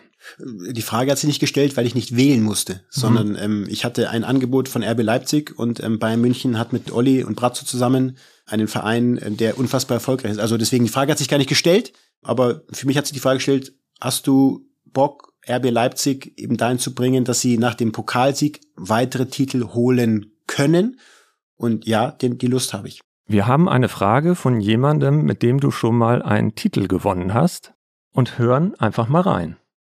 Lieber Max, hier spricht Markus Babbel. Erstmal schön, dich wieder auf dem grünen Rasen zu sehen. Ähm, das hat mich doch wahnsinnig gefreut und da hätte ich doch ganz klar eine Frage an dich. Wir hatten doch das große Glück, 89 deutscher Meister zusammen zu werden. Ähm, unvergesslich, erste Bayern-Mannschaft, die es geschafft hat, B-Jugendmeister zu werden. Jetzt bist du ja bei einem sehr ambitionierten Club und da wollte ich fragen, hast du für dich selber so ein, so ein Ziel gesetzt, eine Meisterschaft zu gewinnen oder einen Pokalsieg zu gewinnen? Das würde mich interessieren. Mach's gut, Max. Ciao. Ja, Markus und ich haben wirklich tatsächlich, also 89, das war mein einziger Titel in meiner ganzen Karriere. Ja. Deutscher B-Jugendmeister, die erste Jugendmeisterschaft für Bayern München übrigens, die jemals gewonnen wurde, zu erreichen. Und ähm, ja, natürlich gehe ich nach Leipzig, um im besten Fall auch Titel holen zu können. Lässt du dich daran messen? Ich lasse mich an meiner Arbeit messen, weil manche Dinge sind einfach ähm, nicht so beeinflussbar, wie ich es gerne hätte. Ich habe ja immer mal gern diesen Vergleich gebracht. Im Fußball sind vielleicht, bitte nagelt mich alle nicht fest an Prozenten, aber um so um bildhaft zu machen, 80 Prozent 85 Prozent sind planbar. Davon versuche ich 100 Prozent zu erreichen. 15 Prozent, 20 Prozent, Pfosten rein, Pfosten raus, Schiedsrichter guten Tag, schlechten Tag, unsere Spieler guten Tag, schlechten Tag, sind die Dinge, die ich schwerer beeinflussen kann. Ich möchte alles so vorbereiten, dass wir die Chance hätten, Titel zu holen. Aber daran messen ist bei einem Verein wie Leipzig, der natürlich Ambitionen hat, aber einen übermächtigen Gegner wie Bayern München in der Liga weiß, im Pokal diesen Faktor Pech-Glück äh, weiß und in der Champions League halt vielleicht doch noch fünf, sechs Vereine, ähm, die über einem stehen, gegen sich zu wissen, ist es dann etwas schwieriger daran plan äh, messbar zu machen. Dietrich Matteschitz ist ja äh, bei nichts in seinem Leben angetreten, um Zweiter zu werden. Er hatte mit Uli Hoeneß eine Wette um ein Bier, dass RB Leipzig Meister wird. Die hat er nicht gewinnen können. Würdest du diese Ein-Bier-Wette mit deinem Ziehvater Uli Hoeneß auch eingehen? Herausragende Frage. Also wenn Uli Bock hätte, würde ich diese Wette sehr, sehr gerne eingehen. Um ein Bier. Um ein Bier. In welchem Zeitraum? Ja gut, erstmal habe ich jetzt vier Jahre Vertrag. Ja, das ist ein gutes Ziel. Ich glaube, ich verlängere noch mal um fünf Jahre, damit der Zeitraum länger wird. ich nehme die vier Jahre und nicht die, die fünf Jahresverlängerung. Was muss denn dazu passieren? Schafft ihr das in der Rückrunde mit diesem Kader, wenn ihr sie schlagt?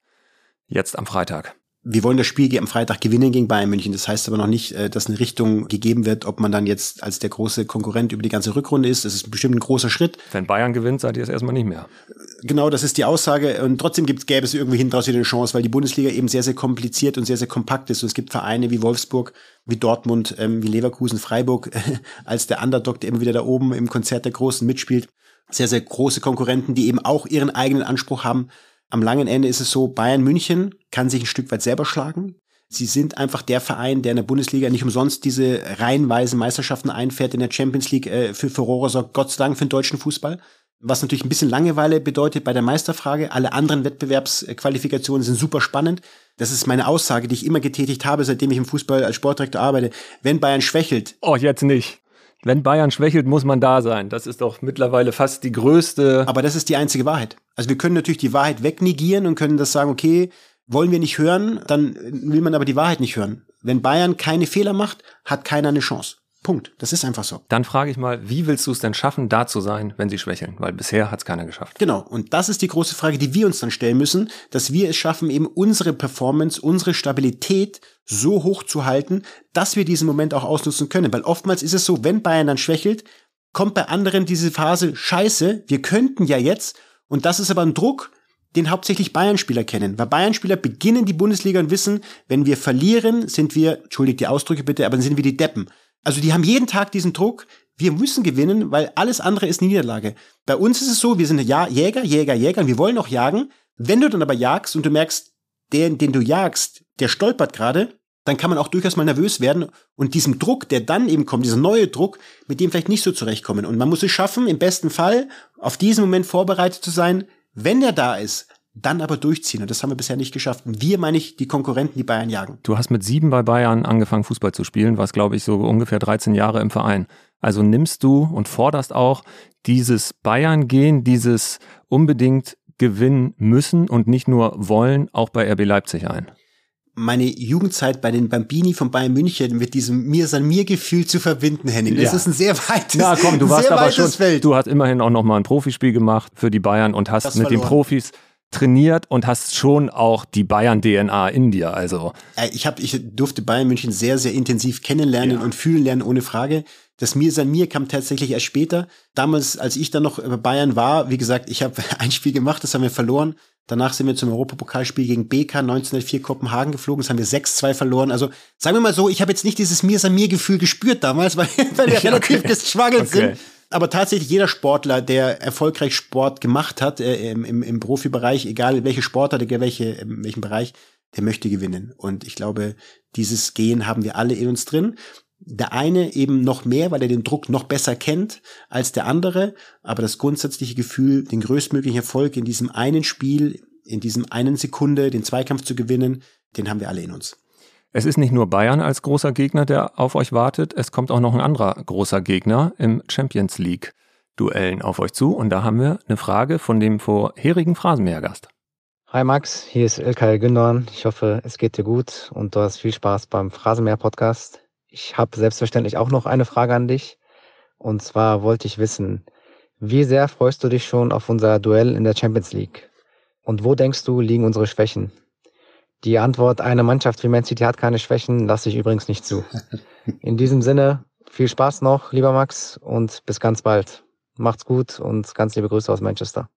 Ja, Ilkay großartig und ähm, wie gesagt, ich wir kennen uns nicht gut, aber wir haben irgendwie eine Beziehung zueinander. Ich habe damals auch bei meinem letzten Champions League Auftritt mit Mönchengladbach sein Trikot bekommen.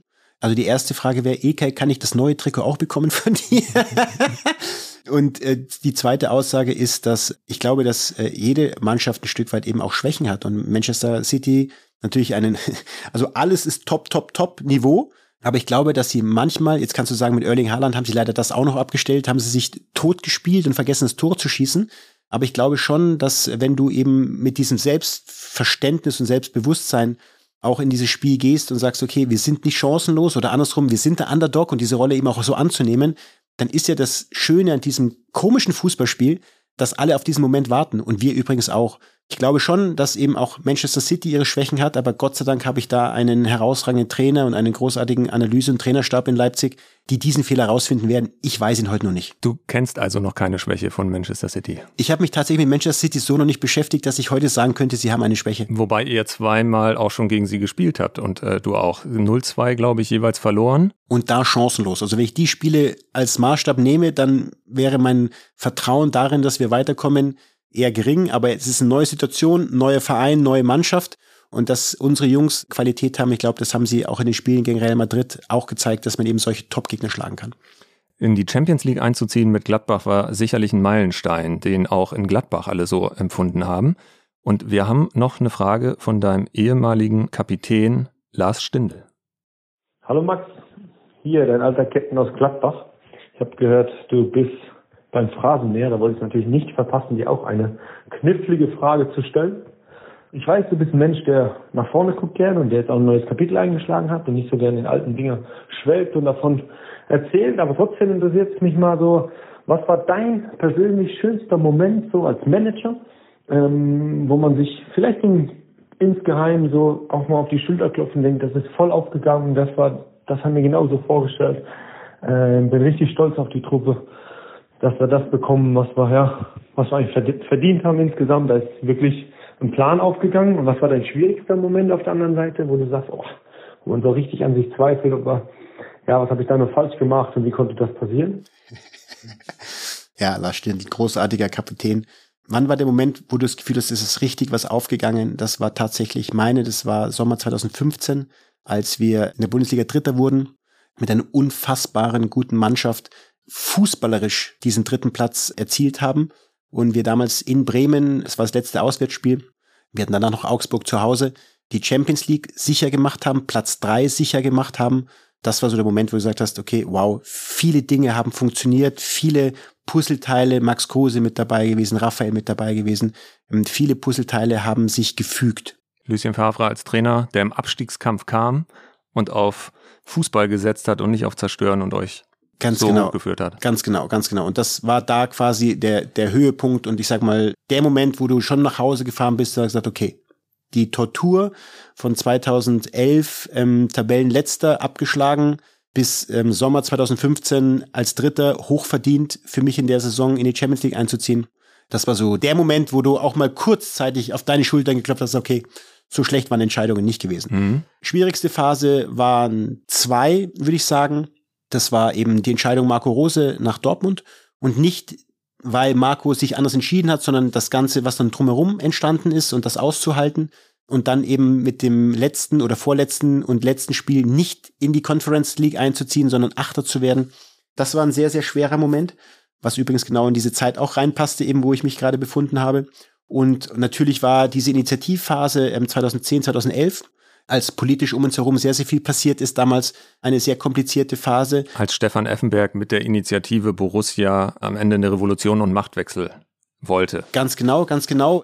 Aber sie war gar nicht so dramatisch, weil ich am langen Ende mich nur darauf fokussiert habe und konzentriert habe, Klammer auf, nach einem Ratschlag von Uli Hoeneß, der bestimmt anders reagiert hätte in seiner unnachahmlichen Art und Weise und ich ihn fragen wollte, muss ich mich wehren, soll ich mich wehren? Und er gesagt hat, zu Max, Schaff den Klassenerhalt, das ist das größte Argument, was du liefern kannst und alles andere ist ein Stück weit nicht mehr in deiner Hand.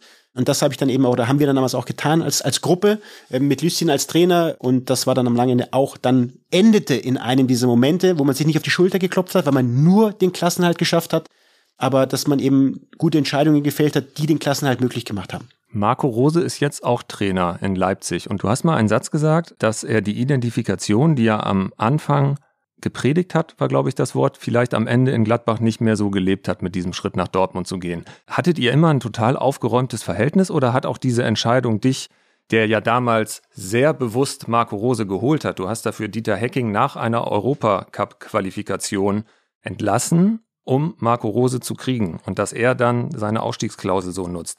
Wie hart hat dich das getroffen?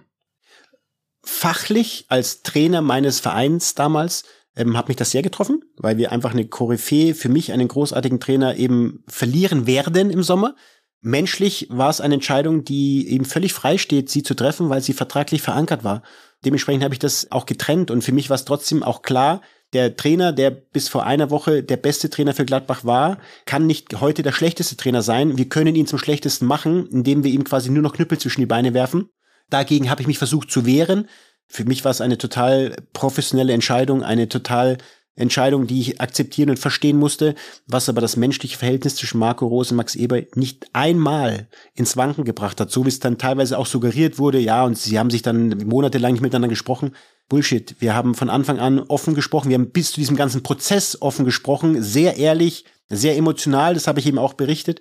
Auch da äh, einfach die Wahrheit gesagt. Auch jetzt kann man sagen, ja, das war alles nicht so. Doch, es war so. Aber zwischen uns hat sich das äh, überhaupt nicht äh, verändert, unser Verhältnis. Von damals bis heute und bis morgen auch nicht. Mhm. Kann Marco Rose Titel? Hat er bewiesen. Hat er bewiesen äh, in Salzburg. Ähm, jetzt kann man sagen, ja, in Salzburg. Aber mit Salzburg die Just Champions League zu gewinnen, das heißt auch was Großes. Und dementsprechend, ähm, ja, Marco Rose kann Titel. Viele in Gladbach haben so ein bisschen Angst, dass du jetzt Gladbacher nach Leipzig holst. Von welchem Verein wirst du denn mehr Spieler holen? Aus Gladbach oder aus Salzburg? Kann ich heute nicht beantworten. Wir können gerne in vier Jahren den Phrasenmäher, wenn hoffentlich Olli mir das Bier bezahlen muss, in launiger Runde drüber reden, ähm, woher ich mehr Spieler geholt habe. Tatsächlich, ich will die bestmöglichen Spieler und die auch am erreichbarsten Spieler für RB Leipzig verpflichten wollen. Und dann kann ich dir aber nicht sagen, woher sie kommen. In Gladbach habe ich sehr, sehr viel aus der Schweiz verpflichtet. Also da war es sehr länderbezogen und ob es jetzt dann vereinsbezogen ist. Also ich werde nicht äh, Gladbach leer kaufen, ich werde auch nicht Salzburg leer kaufen. Ich will einfach die besten Spieler finden, die Leipzig erfolgreich machen. Ist es ein großer Vorteil, so einen äh, Bruderclub wie äh, Salzburg zu haben? Fairerweise, ja, es wird oft suggeriert und wir tragen ein Stück weit den gleichen Namen. Äh, und habt sehr, sehr, sehr viele Spieler auch schon geholt. Es gab sehr viele Spieler, die aus Salzburg kamen, aber zum Beispiel Erling Haaland ist, glaube ich, ein gutes Beispiel. Adeyemi ist ein gutes Beispiel, dass es eben ein freier Markt ist. Und es entscheidet ja nicht Leipzig und Salzburg in Form von Christoph Freund, was Spieler machen, sondern Spieler mit ihren Agenten ähm, Mhm. entscheiden sich dafür. Mhm. Dementsprechend sehe ich das äh, nicht als Vorteil, sondern es ist ein Markt, wo wir uns bewegen und wo wir einfach Spieler identifizieren müssen, die am besten zu Leipzig passen. Mhm. Du hast jetzt in deiner neuen Funktion, RB Leipzig ist nicht nur, dass äh, viele Fans das kritisch sehen, sondern teilweise auch in Satzungen verankert haben, nicht mit RB Leipzig großartig zusammenzuarbeiten. Ist es gerade für dich schwieriger, einen Spieler für RB Leipzig zu begeistern oder einen Testspielgegner aus der Bundesliga zu finden, der sagt, in der Vorbereitung mache ich das auch? Ich finde, wir alle heften uns berechtigterweise solche Phrasen und solche Claims an, wie Respekt, wie Toleranz, wie Akzeptanz. Dann gehört es für mich auch dazu, dass man irgendwann auch akzeptiert, dass es ein Bundesliga-Verein ist, der dem deutschen Fußball sehr, sehr gut tut, der großartige Erfolge gefeiert hat, der tolle Arbeit leistet in vielen Bereichen, der anerkannt in Leipzig riesen Emotionen ausgelöst hat, dass das eben auch irgendwann akzeptiert und respektiert wird. Was denkst du dann, wenn so ein Verein wie der FC St. Pauli, dem Regionalligisten Teutonia Ottensen, die sich für den DFB-Pokal qualifizieren, die mit RB Leipzig ein Top-Los bekommen, dass die nicht am Millantor spielen dürfen, um RB Leipzig keine Bühne zu geben? Jetzt kann man sagen, man hat seine Linie, man bleibt sich seinen Werten treu. Das sind Dinge, die ich oder Worte, die ich auch sehr oft, häufig gehört habe. Man könnte aber auch sagen, es ist etwas eher engstirnig und nicht mehr zeitgemäß. Mhm. Du hast früher ja auch häufiger mit RB Leipzig gekämpft oder gegen RB Leipzig gekämpft. Mit vielen Spielern hattest du auch als Gladbach-Verantwortlicher Kontakt. Dani Olmo, glaube ich, Conny Leimer, mit denen hast du auch zusammengesessen. Wie oft hast du RB über RB geflucht? Ich habe immer über Konkurrenten geflucht. Ähm, Ich habe über Borussia Dortmund geflucht, als sie damals Marco Reus weggeholt haben. Ich habe über Bayern geflucht. Übrigens mein Busenverein, mein Mutterverein, als sie Dante weggeholt haben. Ich habe über Barcelona gelästert, als sie Marc Testegen geholt haben. Also es gab viele Vereine, über die ich gelästert habe. Und natürlich war ich dann auch in dem Situation, wenn es um Spieler ging und ich den Spieler nicht bekommen habe, persönlich enttäuscht und fühlte mich besiegt und habe dann natürlich wahrscheinlich auch ähm, über RB Leipzig geflucht. Aber ich, deswegen habe ich den Kontext vorher genannt. Gegen jeden, gegen den ich verloren habe. Und wenn auch übermächtig schien, habe ich versucht, meine Waffen einzusetzen und war natürlich enttäuscht und traurig, wenn ich verloren habe, in Anführungsstrichen. Ist es jetzt als Manager von RB Leipzig einfacher, weil du mehr Waffen im Arsenal hast, um Spieler begeistern zu können? Ich finde das schönes Wortspiel. Waffen im Arsenal. Arsenalon. Arsenal London. ähm, nein, weil es ist, es habe ich auch immer wieder gesagt, damals als Marco Reus verkauft wurde für 17, paar Millionen Euro nach Dortmund, gab es damals einen Zeitungsartikel, wo drin stand Max, der Dagobert Duck der Liga. Mir wurde Ich kann damals mir schon vorstellen, in welcher Zeitung das war. Nee, tatsächlich was Nicht Bild? Nicht Bild, es war nicht Bild, es war tatsächlich die Süddeutsche. Oh, Mhm. sehr boulevardesker Ansatz. Ja, Machen wir gar nicht mehr so. kann man denken, was man will. Auf jeden Fall. Und dann kam Schmatti halt zu mir und gesagt, zu Max, es wird nicht einfach. Und ich so, ja, ja. Und er hat recht behalten. Es ist mit wenig Geld äh, ist es kompliziert, aber auch mit mehr Geld und viel Geld ist es schwierig, gute und faire und adäquate Transfers zu tätigen. Macht das aber trotzdem mehr Spaß, in ein Regal höher greifen zu können. Ich weiß nicht, ob ich in ein Regal höher greifen werde. Ich möchte einfach auch schlau sein in den Transfers, die ich tue. Und ähm, ich werde jetzt nicht, weil vielleicht mehr zur Verfügung steht, jetzt durchknallen und das Geld rausblasen, sondern ich komme aus einem Verein, wo man sehr genau drauf geschaut hat. Ich komme zu einem Verein, wo man auch sehr genau drauf schaut, was das Budget betrifft, mit vielleicht anderen Voraussetzungen, weil eben Champions League regelmäßig gespielt wird. Und das ist das große Argument, was bei Spielern eben eine Rolle spielt. Also das Geld ist das eine, was oft unterstellt wird. Aber vor allem ist es oft bei den Spielern, über die wir nachdenken, und es sollen weiter junge Spieler bleiben, die wir verpflichten, spielen vor allem die Perspektive und Aussichten eine große Rolle. Und da kann ich natürlich bei Leipzig mehr mit Champions League wuchern, als ich es mit Gladbach tun konnte. Mhm. Und das wird der Unterschied werden. Ich würde gern einmal noch mit dir drüber sprechen, dass der Kommerz im Fußball immer sichtbarer wird und der Fußball an sich gar nicht mehr zwangsläufig im Mittelpunkt steht. Am meisten hat man das gesehen bei der WM in Katar, was man sich sowieso immer noch mal auf der Zunge zergehen lassen muss, eine WM in Katar, dass sie da überhaupt stattfindet und dann vor allem beim WM-Finale, als Lionel Messi auf dem Weg zur Krönung seiner Karriere zum WM-Pokal den schönsten Moment seines Lebens vor sich hat und dann kommen der Emir und Gianni Infantino und legen ihm erstmal einen Umhang an. Was hast du da gedacht, als du das verfolgt hast? Wahnsinn. Wahnsinn. Ich habe gedacht, okay, jetzt hast du eine WM gespielt, die doch sportlich sehr, sehr spannend und sehr, sehr interessant war und ich fand tolle Tage mit sich brachte. Ich habe sehr gerne Fußball geschaut in der Zeit. Wir haben gerade das wahrscheinlich oder eins der besten WM-Finals aller Zeiten gesehen. Und ich habe gedacht, sie haben jetzt verstanden, dass es wirklich um dieses Spiel geht. Und dann quasi mit dieser Aktion das ganze Ding wieder zu konterkarieren, war einfach nur, wo ich gedacht habe, Wahnsinn, warum das jetzt? Mhm. Hältst du Gianni Infantino für einen guten FIFA-Präsidenten? Sagen wir mal so, ich habe meine Probleme mit seinen Entscheidungen und mit seinem Tun und mit seinen Aussagen. Würde Tun, er tun, jetzt mit seinem Tun, tun. aus der ersten Folge. Warte, warte. Äh, ja. In den ersten beiden Folgen des Phrasenmähers kam das Wort tun häufiger mal vor, sogar der Verein aus der Schweiz am Ende, der auch so heißt. ähm, würde RB Leipzig bereitstehen, um bei der Super League mitzumachen? Nein, Warum nicht? weil wir Bundesliga spielen wollen, weil Bundesliga unser Kerngeschäft ist und unser Brot- und Buttergeschäft, wie ich es immer bei Borussia Mönchengladbach auch schon gesagt habe, sehe ich das in, in Leipzig genauso. Also wir wollen Bundesliga-Fußball spielen, wir wollen in Deutschland erfolgreich sein und nicht in der Super League spielen. Noch einmal zurück zum WM-Finale. Da lief auf einmal jemand auf dem Platz rum, der da gar nichts verloren hat, Salt B. Der ein Dubai-Restaurants hat, wo man Goldsteaks essen kann, äh, eine ganze Kette, und hat dann so in seiner Salzstreuerart versucht, das noch über den WM-Pokal werbemäßig zu inszenieren. Auch so ein Bild, was vom WM-Finale hängen geblieben ist. Was hast du da gedacht? Ich muss fairerweise, ich habe es gar nicht gesehen, wenn du mir das jetzt Okay. sagst, ich habe das gar nicht wahrgenommen. Wenn das so wäre, aber dann ist es genau das, was ich eben mit meinen Aussagen gemeint habe. Und ich bin ja auch bei meiner PK dafür ein Stück weit kritisiert worden, was ich über Kommerz gesagt habe. Für mich ist es aber ein Unterschied und für mich sollte man auch jetzt nicht alles mit diesem Deckmantel Kommerz und damit darf ich überhaupt nicht mehr über Kommerz reden. Also ich habe mich für einen Verein entschieden, der eine jüngere Geschichte hat, der einen Anschub bekommen hat, der eine Region in Deutschland eine fantastische Möglichkeit gibt, Fußball zu spielen, ähm, Erlebnisse zu haben, Emotionen zu haben, Bundesliga-Fußball zu sehen, Champions League-Fußball zu sehen, der die Bundesliga großartig vertritt. Das ist das eine. Das andere ist eben Gianni Infantino mit dem, ich weiß nicht, wie man den Umhang nennt, ähm, Erinnerungen an, an Essen, an, keine Ahnung, Restaurants, Goldsteaks. Dann ist es für mich und bleibt es eben aber generell diese WM Katar. Dann bleibt es für mich der Gedanke ähm, Supercup von Spanien, Real Madrid, Barcelona, heute in Saudi-Arabien. Dann sind es Ablösesummen, die einfach eine unfassbare Größenordnungen haben.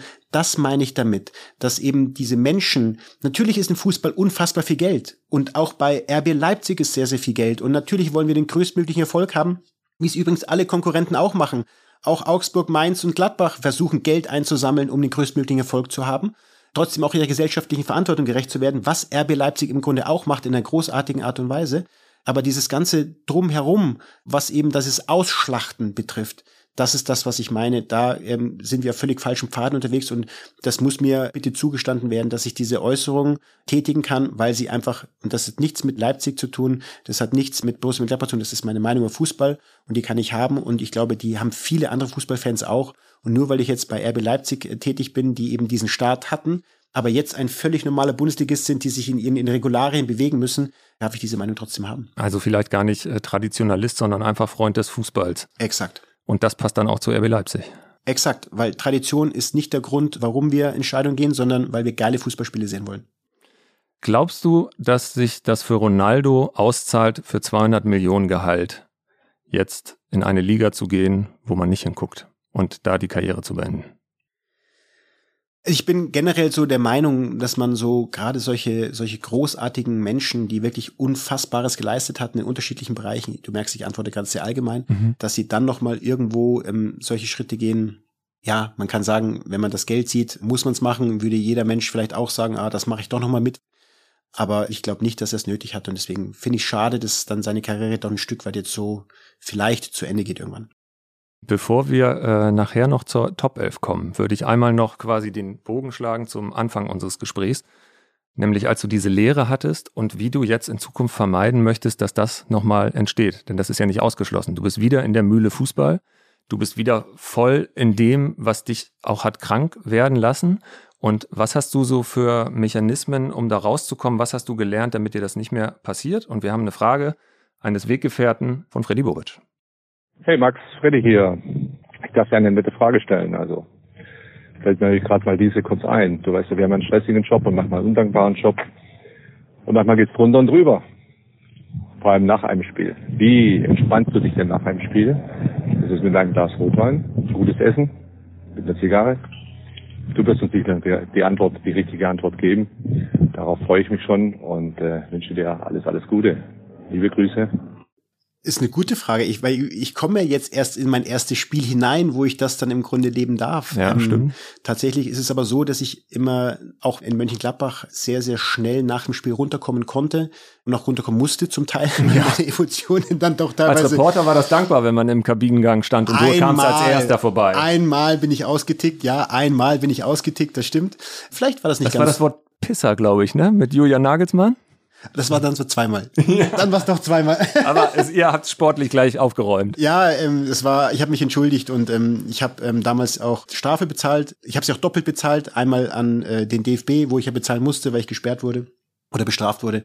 Und einmal äh, den gleichen Betrag nochmal an die Dietmar Hopp Stiftung, weil ich mich einfach, ja, das war einfach daneben. Das muss man ganz ehrlich so sagen. Und das ähm, zweite Mal weiß ich auch noch, das war gegen die eigenen Fans, weil der Anspruch auf einmal genau HSV Freitagabend gegangen ist. Genau, genau. Ähm, ja, aber das war dann wie gesagt, ich wusste ja, dass ihr da steht und vielleicht war der Moment nicht ganz so unpassend gewählt. Wahrscheinlich hast du erstmal eine geraucht danach, um runterzukommen. Ja, tatsächlich habe ich wahrscheinlich nicht nur eine geraucht danach, sondern ein paar. Wobei ich glaube, das war die Zeit, wo ich nicht geraucht habe, weil mich war ja ähm, acht Jahre trocken. Mhm um dann leider wieder angefangen zu haben. Egal, passt nicht ins Thema. Was ich danach machen werde, also wirklich erstmal für mich sein, zur Ruhe kommen, was so ein Spiel betrifft. Ähm, aber natürlich hat man Interviews zu tätigen, natürlich muss man relativ schnell wieder hellwach sein, weil natürlich mit den Äußerungen du die nächsten Tage bestimmen wirst, in welche Richtung es geht. Aber ich glaube, die Frage wahrscheinlich zielt ein bisschen größer. Was sind meine mhm. Kontrollmechanismen generell? Wie gesagt, natürlich halt mit dem Psychologen ähm, werde ich, werde ich weiterarbeiten. Lass uns noch einmal kurz bei Freddy bleiben. Also so. gibt's was, wo du wirklich am besten runterkommst? Tatsächlich einfach Ruhe zu haben. Also wirklich raus aus diesem Kessel und nach dem Spiel ähm, einfach zu sich zu kommen. Da gibt's aber kein Ritual, was ich habe, ob ich jetzt einen Rotwein trinke oder nicht. Ähm, das kann ich so pauschal gar nicht, gar nicht beantworten. Okay, okay. Und äh, allgemein nicht wieder in eine Situation zu kommen, wo der Druck so groß ist, dass er zu mächtig wird. Genau, da gibt's halt schon einige Schutzmechanismen, die man, die man sich angeeignet hat, die man gelernt hat. Wie gesagt, ich werde generell mit dem Psychologen weiter arbeiten, ähm, mich da auch weiter immer wieder reflektieren und schauen, in welche Richtung das geht. Mit meinen besten Freunden habe ich ein Stück weit ausgemacht, dass ich sage, zu, wir telefonieren regelmäßig und ich merke schon, es kommen schon zwei, drei SMS, hey, wir wollten doch. Mhm. Einfach da bewusst zu werden, auch wieder ähm, rauszukommen. Ich möchte weiter Sport beibehalten, ich möchte weiter die gesunde Ernährung weiter beibehalten. Und das, was ich halt auch vorhin gesagt habe, für mich beginnt so ein Stück weit ein zweites Leben und werde dann mich mit meiner großartigen neuen Frau an der Seite dann eben auch immer wieder reflektieren und spiegeln und in guten Gesprächen weg vom Fußball über andere Dinge reden können. Wie wichtig ist die neue Frau und das private Glück als Basis für den beruflichen Druck, Job, Erfolg? für mich extrem wichtig, ähm, einfach da jemanden an der Seite zu wissen, zu haben, der einfach mich kennt, der einfach meine Gefühle kennt, der ähm, mir da eben auch immer wieder zur Seite springt und mich auch wieder erinnern kann an ein paar Themen. Aber generell ist es eben ein, ein, für mich eine, die Basis, woraus ich einfach einen guten Job machen kann. Das klingt jetzt, als würdet ihr euch schon ein bisschen länger kennen. Tatsächlich ist das Leben, man, man trifft Entscheidungen im Leben und ähm, man weiß gar nicht so recht, warum, weshalb, wieso. Irgendwann löst sich ein paar Dinge auf. Deswegen, das zweite Leben beginnt jetzt komplett, privat wie beruflich. Und es ist so, dass ich meine Jugendliebe wieder getroffen habe nach 35 Jahren und ähm, das Leben dann doch seine Fügungen hat, über die man extrem glücklich und froh ist. Nach 35 Jahren, du bist jetzt 49, das heißt mit 14 war klassisch eine Schulliebe siebte, achte Klasse? Mit 14 haben wir, wir haben noch nicht ganz ausdiskutiert, wer damals Schluss gemacht hat, ob sie oder ich, oder ich mich einfach nicht getraut habe, sie fragen, ob sie mit mir gehen möchte. Diese Frage müssen wir tatsächlich noch beantworten. Aber es war klassisch so, willst du mit mir gehen? Ja, nein, vielleicht. Und dann so ging's los? ich glaube ja. Wir waren zwei Jahre so irgendwie ja, irgendwie nein, aber dann haben sich unsere Wege getrennt.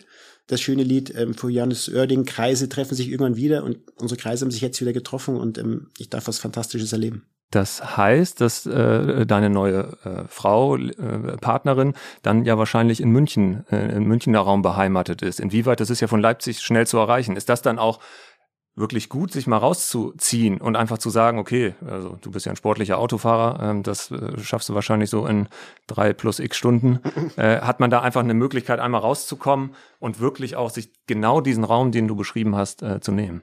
ohne dass ich jetzt irgendwas bestätigen möchte, ja, wir Ja. werden uns einen Raum schaffen, wo man eben auch ein Stück weit eben auch wegkommt, wo man genau diesen Schutz auch hat, um einfach mal auch eine räumliche Trennung haben. Das heißt nicht, dass man seinen Job weniger macht äh, oder weniger gut macht, sondern man kann ihn auch da sehr, sehr gut machen, weil Gott sei Dank die Mobilität und die Digitalisierung, in den meisten Fällen zumindest in Deutschland, ohne dass ich was kritisieren möchte, da eben auch hilfreich ist, da auch seinen Job zu machen, aber einfach auch rauszukommen aus der Mühle, Mhm. um ein Stück weit auch andere Dinge zu sehen und zu empfinden und zu fühlen. Du machst auch andere Dinge, um aus der Mühle rauszukommen. Da haben wir eine Frage von deinem aktuellen Trainer Marco Rose. Äh, Lieber Max, dein Trainer hier, ich hätte ganz gerne gewusst, was ist eigentlich deine Lieblingswassersportart? Ich glaube, die Antwort zu kennen. Kletski. Das, das musst du jetzt erklären.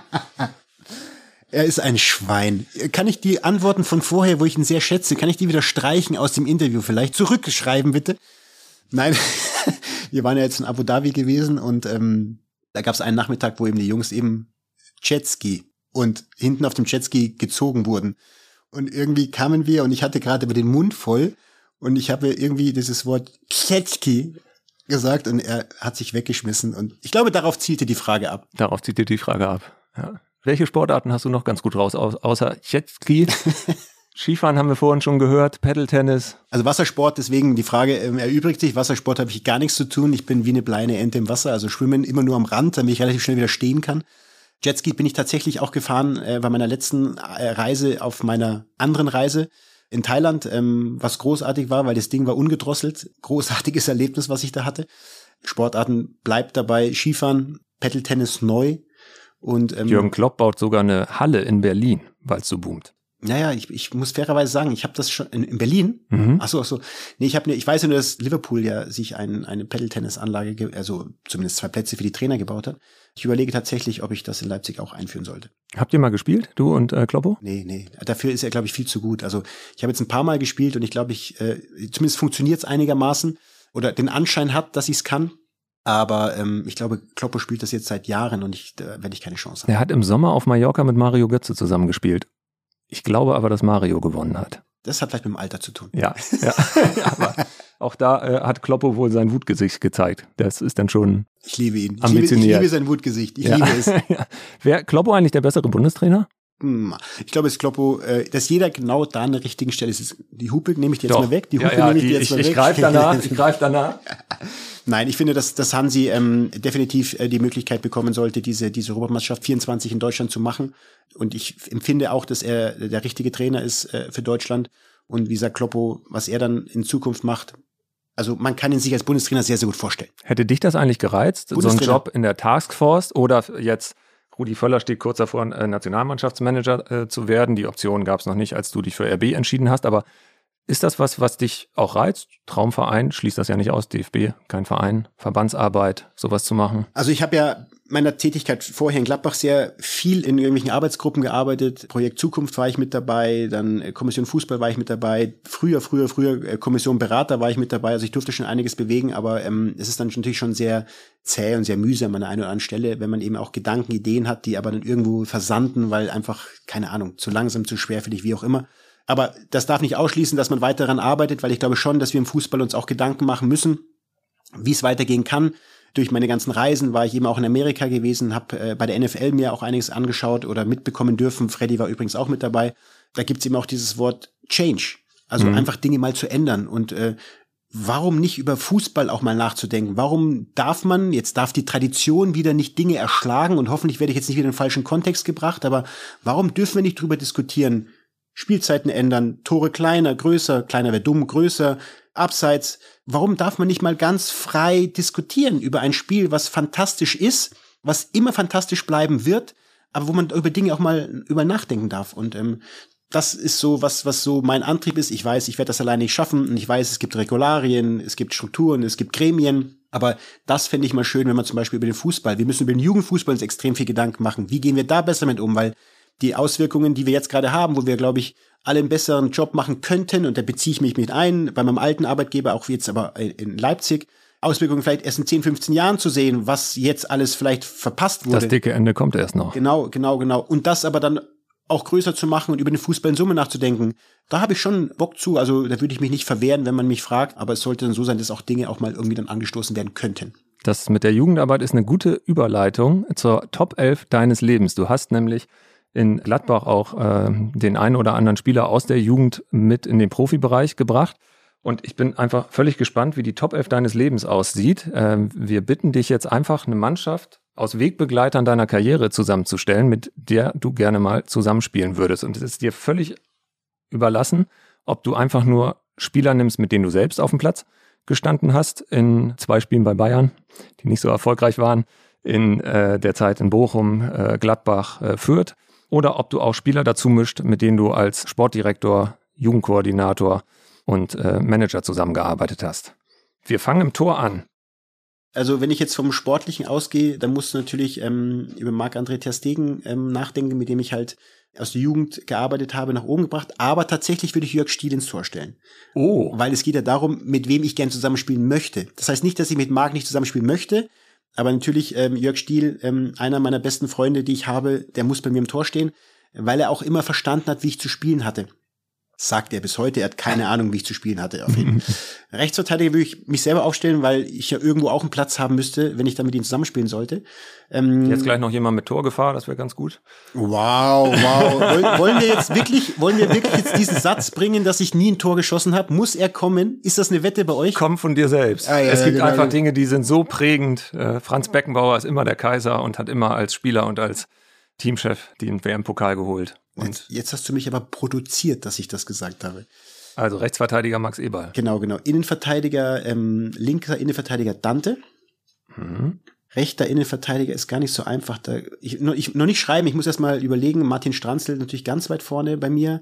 Ja, bei Gladbach hatte ich ähm, Marcelo Pleitsch, ein Deutsch-Brasilianer, du kennst ihn auch. Ganz noch. hart. Der Killer, schlechther, er sitzt äh, leider im Gefängnis in Brasilien. Hat sich ein bisschen verdribbelt nach der Karriere. Hat irgendwie zu viel weißes Pulver über die Grenze bringen wollen. Also ich würde jetzt sagen, ähm, Martin Stranzl. Der war deswegen so wichtig. Ich war zu damaligen Zeiten äh, Gladbach-Reporter. Mhm. Den hast du im Winter, glaube ich, genau. verpflichtet in der Phase, wo ihr euch von Michael Fronzek dann kurz danach getrennt hattet und ums Überleben gekämpft hat. Und Martin Stranzel kam. Genau. Und was, was hat er euch gebracht? Er war einfach Führungsspieler. Es war einfach er war nicht mehr der schnellste, er war nicht mehr der agilste, aber er hat eine unfassbare Einsatzbereitschaft gehabt. Ähm, ein großartiger Mensch, ein großartiger Typ, der mit seiner Art, auch nicht einfachen Art, muss man auch fairerweise sagen, also mit seinem äh, Grazer Schmäh auch manchmal angeeckt ist, aber trotzdem den ganzen Laden zusammengehalten hat. Und deswegen ist es schon ein sehr, sehr wichtiger Spieler gewesen, den ich auch als Mensch sehr, sehr geschätzt habe und immer noch schätze. Mhm. Linksverteidiger ist ein Mensch, den ich sehr mag, Oskar Wendt, aber den würde ich jetzt nicht nehmen, sondern ich würde Marcel Witticek nehmen, mit dem ich äh, damals äh, den Aufstieg geschafft habe, der für mich, der eigentlich der vorhin links außen war bei Bayern, mhm. aber dann wirklich eine großartige äh, Rolle bei uns als Kapitän beim Aufstieg 2001 gespielt hat. Dementsprechend würde ich Marcel Witticek nehmen. Im Sechserbereich, Menschen, mit denen ich zusammengespielt habe, die mir auch sehr viel bedeuten, ist dann Jörg Schwanke, ein Abräumer vom VfL Bochum, neben Jörg Stiel, ähm, einer meiner besten Freunde und Schmatti, Deswegen die Initialen JS sind bei mir sehr prägend äh, in, in, diesem Bereich. Juri Schlünz nicht dabei. Juri Schlünz, stimmt, gegen ihn gespielt, aber ich kenne nicht mehr. ich lasse bewusst auch jetzt ähm, Spieler von Leipzig raus, weil ich einfach da zu früh und zu frisch. Ja, klar. Aber klar, ein Danny Olmo, äh, ein Conny Leimer würden da auf jeden Fall auch eine Rolle spielen. Der zweite Sechser könnte ähm, Christian Nerlinger sein, mit dem ich ja auch in der Bayern-Jugend zusammengespielt habe. War ähm, auch mit in der Mannschaft B-Jugendmeisterschaft gegen Hertha Zehlendorf. Genau, genau, genau. Könnten wir bei Martin Stranzl in Klammern nochmal Jens Nowotny schreiben, weil mit dem habe ich ja bei der U21 für Deutschland zusammengespielt und was Jens für eine Karriere gemacht hat, ist unbestritten. War bestimmt auch nicht, Jens, bitte sei mir nicht böse, aber auch nicht so ein guter Fußballer wie ich, aber natürlich ein unfassbarer Verteidiger, un unglaublich. Sechs würde ich dann schreiben, ähm, Granit Xhaka. Dann würde ich ähm, rechts offensiv, ja, muss ich Marco Reus nehmen, würde aber auch gerne in Klammern Peter Peschel dazu schreiben aus Bochum damals, ähm, der auch eine großartige, großartige Rechtsaußen war. Damals hieß es ja noch Rechtsaußen. Zehner Darius Wosch, könnte ich auch jetzt Max Kruse nennen, aber wie gesagt, ich möchte auch mit Spielern, wo ich zusammengespielt habe. Woschi, die Zaubermaus, super, super Spieler. Gott sei Dank auch Nationalspieler geworden noch. Spielkind. Ich denke, bis heute ist er noch ein Spielkind geblieben. Ihr war Zimmernachbarn auch in Bochum, ne? Ich war meist mit Schwanni im Zimmer, aber eben auch mit Woschi. Der war, wir waren sehr eng und wir hatten ja damals diesen Trabi. Wir mussten ja in Bochum noch vom Ruhestadion äh, zur Hiltropper Straße zum Trainingsgelände. Und wir wollten unsere Autos nicht versauen. Und dann haben wir uns einen Trabi gekauft. Peter Peschel, Darius Wosch, Jörg Schwanke und ich sind aber sehr häufig zu spät zum Training gekommen, weil im Winter gerade dieser Schock nicht so wirklich funktioniert hat und wir auf diesem Anstieg zum Hiltropper Straße hängen geblieben sind. Also wir kamen öfters ein bisschen später. Es wurde irgendwann akzeptiert. Linksoffensiv. Linksoffensiv, also einer der besten Linksfußer, den ich, die ich je gesehen habe, ist Juan Arango. Wirklich herausragend auf der Position. Als Sturmspitze würde ich sagen, Ari van Lent in Gladbach. Damals ähm, Aufstieg gestiegen äh, mit uns. 2001 und dann auch das erste Tor gegen Bayern geschossen, was wir dann gewonnen haben. Wahrscheinlich ein sehr, sehr emotionaler Moment auch in Gladbach damals gewesen. Ähm, Ari spielt da schon eine große Rolle. Dementsprechend jetzt ganz spontan und jetzt darf bitte keiner böse sein, wenn ich irgendjemand vergessen hätte. Ich könnte bei der neuen auch noch Carsten Janker sagen, weil dem habe ich dann in Deutschland, also für die deutsche U21 noch zusammengespielt. Also es darf keiner böse sein, in dieser spontanen Situation hoffentlich äh, die richtigen Jungs getroffen haben, aber das sind Namen, wo es mir schon Spaß machen würde, mal zusammenzuspielen. Bleibt nur noch eine harte Entscheidung. Stranzel oder Nowotny in der Abwehr. Dann haben wir's. Oh je. Strowotny. Strowotny. Also, im Tor Testegen, hinten rechts Eberl, Strowotny, Dante, Wittecek, Schwanke, Schaka, Reus, Wosch, Arango, Ari van Lent. Mhm. Damit kann man antreten. Damit kann man antreten. Ja, würden wir keinen Blumentopf gewinnen, weil wir doch im Altersdurchschnitt etwas durcheinander wäre. Was Blechernes wäre schwierig damit. Ja, vielleicht irgendwie so ein Promiturnier, keine Ahnung. Bevor wir gleich zum Schluss kommen, habe ich noch drei Dinge. Du bist sehr viel um die Welt gereist, haben wir eben schon gehört. Da haben wir noch eine Frage von Lars Stindl. Du bist so viel rumgekommen, glaube ich, in deiner, in, im letzten Jahr und hast das eine oder andere gesehen auf der Welt und ja, Erzähl uns doch mal, was muss man unbedingt gesehen haben? Wo sagst du, das muss man mal sich vor Augen führen, das muss man mal gesehen haben im Leben, weil das ist wirklich beeindruckend und ja, echt eine coole Sache. In diesem Sinne, ciao, ciao. Ja, also es ist so, dass ich natürlich viel rumgekommen bin auf der Welt, dass ich doch einiges gesehen habe, aber bei weitem nicht alles, was man sehen muss. Was ich aber extrem genossen habe, waren einfach die Erlebnisse, die du dann vor Ort hast, diese Menschen, die du getroffen hast. Thailand zählt definitiv dazu großartiges Land, großartige Menschen, großartige Dankbarkeit, einfach zum Wohlfühlen, wunderschön. Ein großes Reiseziel war auch Namibia, weil du einfach da alles hast, sowohl von Tieren, Vegetation, Wüste, fruchtbares Land, Atlantikküste, Rough, Dünenlandschaft, Big Daddy, die zweitgrößte Düne der Welt, die ich da auch bestiegen habe. Großartiges Land und da kann ich vielleicht noch ein witziges Erlebnis zu beitragen. Ich habe dann ähm, einen Amerikaner kennenlernen dürfen, Josh, der für die Oscars in Amerika zuständig ist, der sagte, weil er eben behindert war oder behindert ist leider, hat seinen eigenen Ranger gehabt. Und er hat mich dann gefragt, was ich mache. Und ich sage, ja, Auszeit. Und dann sagte er, was hast du gemacht? Dann sage ich, im Fußball gearbeitet. Dann sagte er, ja, sein Ranger hat auch im Fußball gearbeitet. Sag ich, okay, der kommt morgen. Könnt ihr euch unterhalten. Haben uns unterhalten auf dem Weg zur Big Daddy Düne.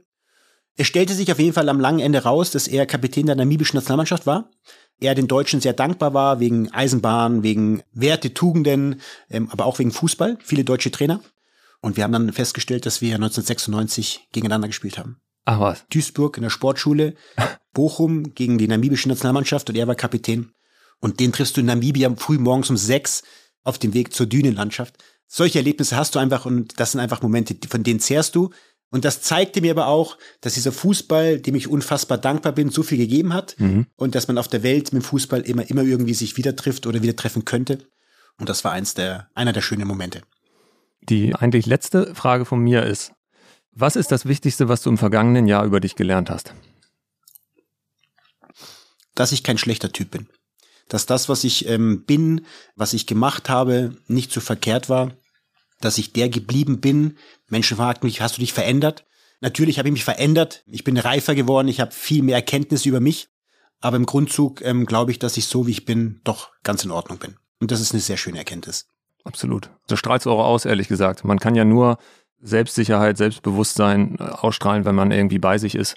Und den Weg, der dann mit der PK begonnen hat, den du da gegangen bist, völlig unabhängig für welche Vereine du arbeitest, glaube ich, gibt es niemanden, der dir nicht gönnt, dass du genau das wieder hast, genau diese Freude hast, genau diese Begeisterung hast und dass du nicht beenden musstest, was dein Leben war. Ich glaube, da ist sich jeder einig, dass man dir das wünscht, auch von Herzen wünscht. Und zum Abschluss des Phrasenmeers habe ich die letzte Frage an dich, nämlich hast du noch was, was du loswerden möchtest?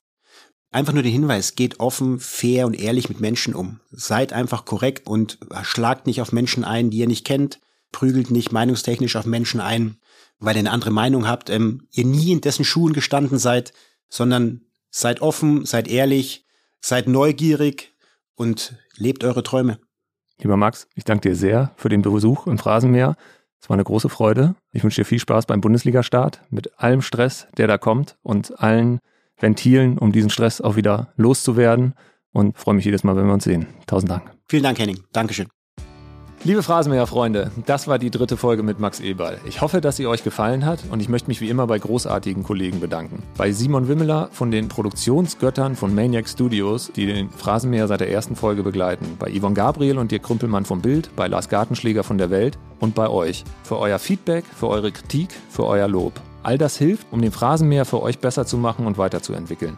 Wenn ihr Punkte habt, die euch beschäftigen, schreibt mich an. E-Mail henning.feind.sportbild.de seht ihr auch in den Show Notes. In der Facebook-Gruppe gerne Direktnachricht. Ihr findet mich, wenn ihr mich sucht. Und wenn euch der Phrasenmäher gefällt, abonniert ihn gern direkt in eurer Podcast-App bei Spotify, Apple Podcasts, überall, wo es Podcasts gibt. Dann hören wir uns wieder hier im Phrasenmäher.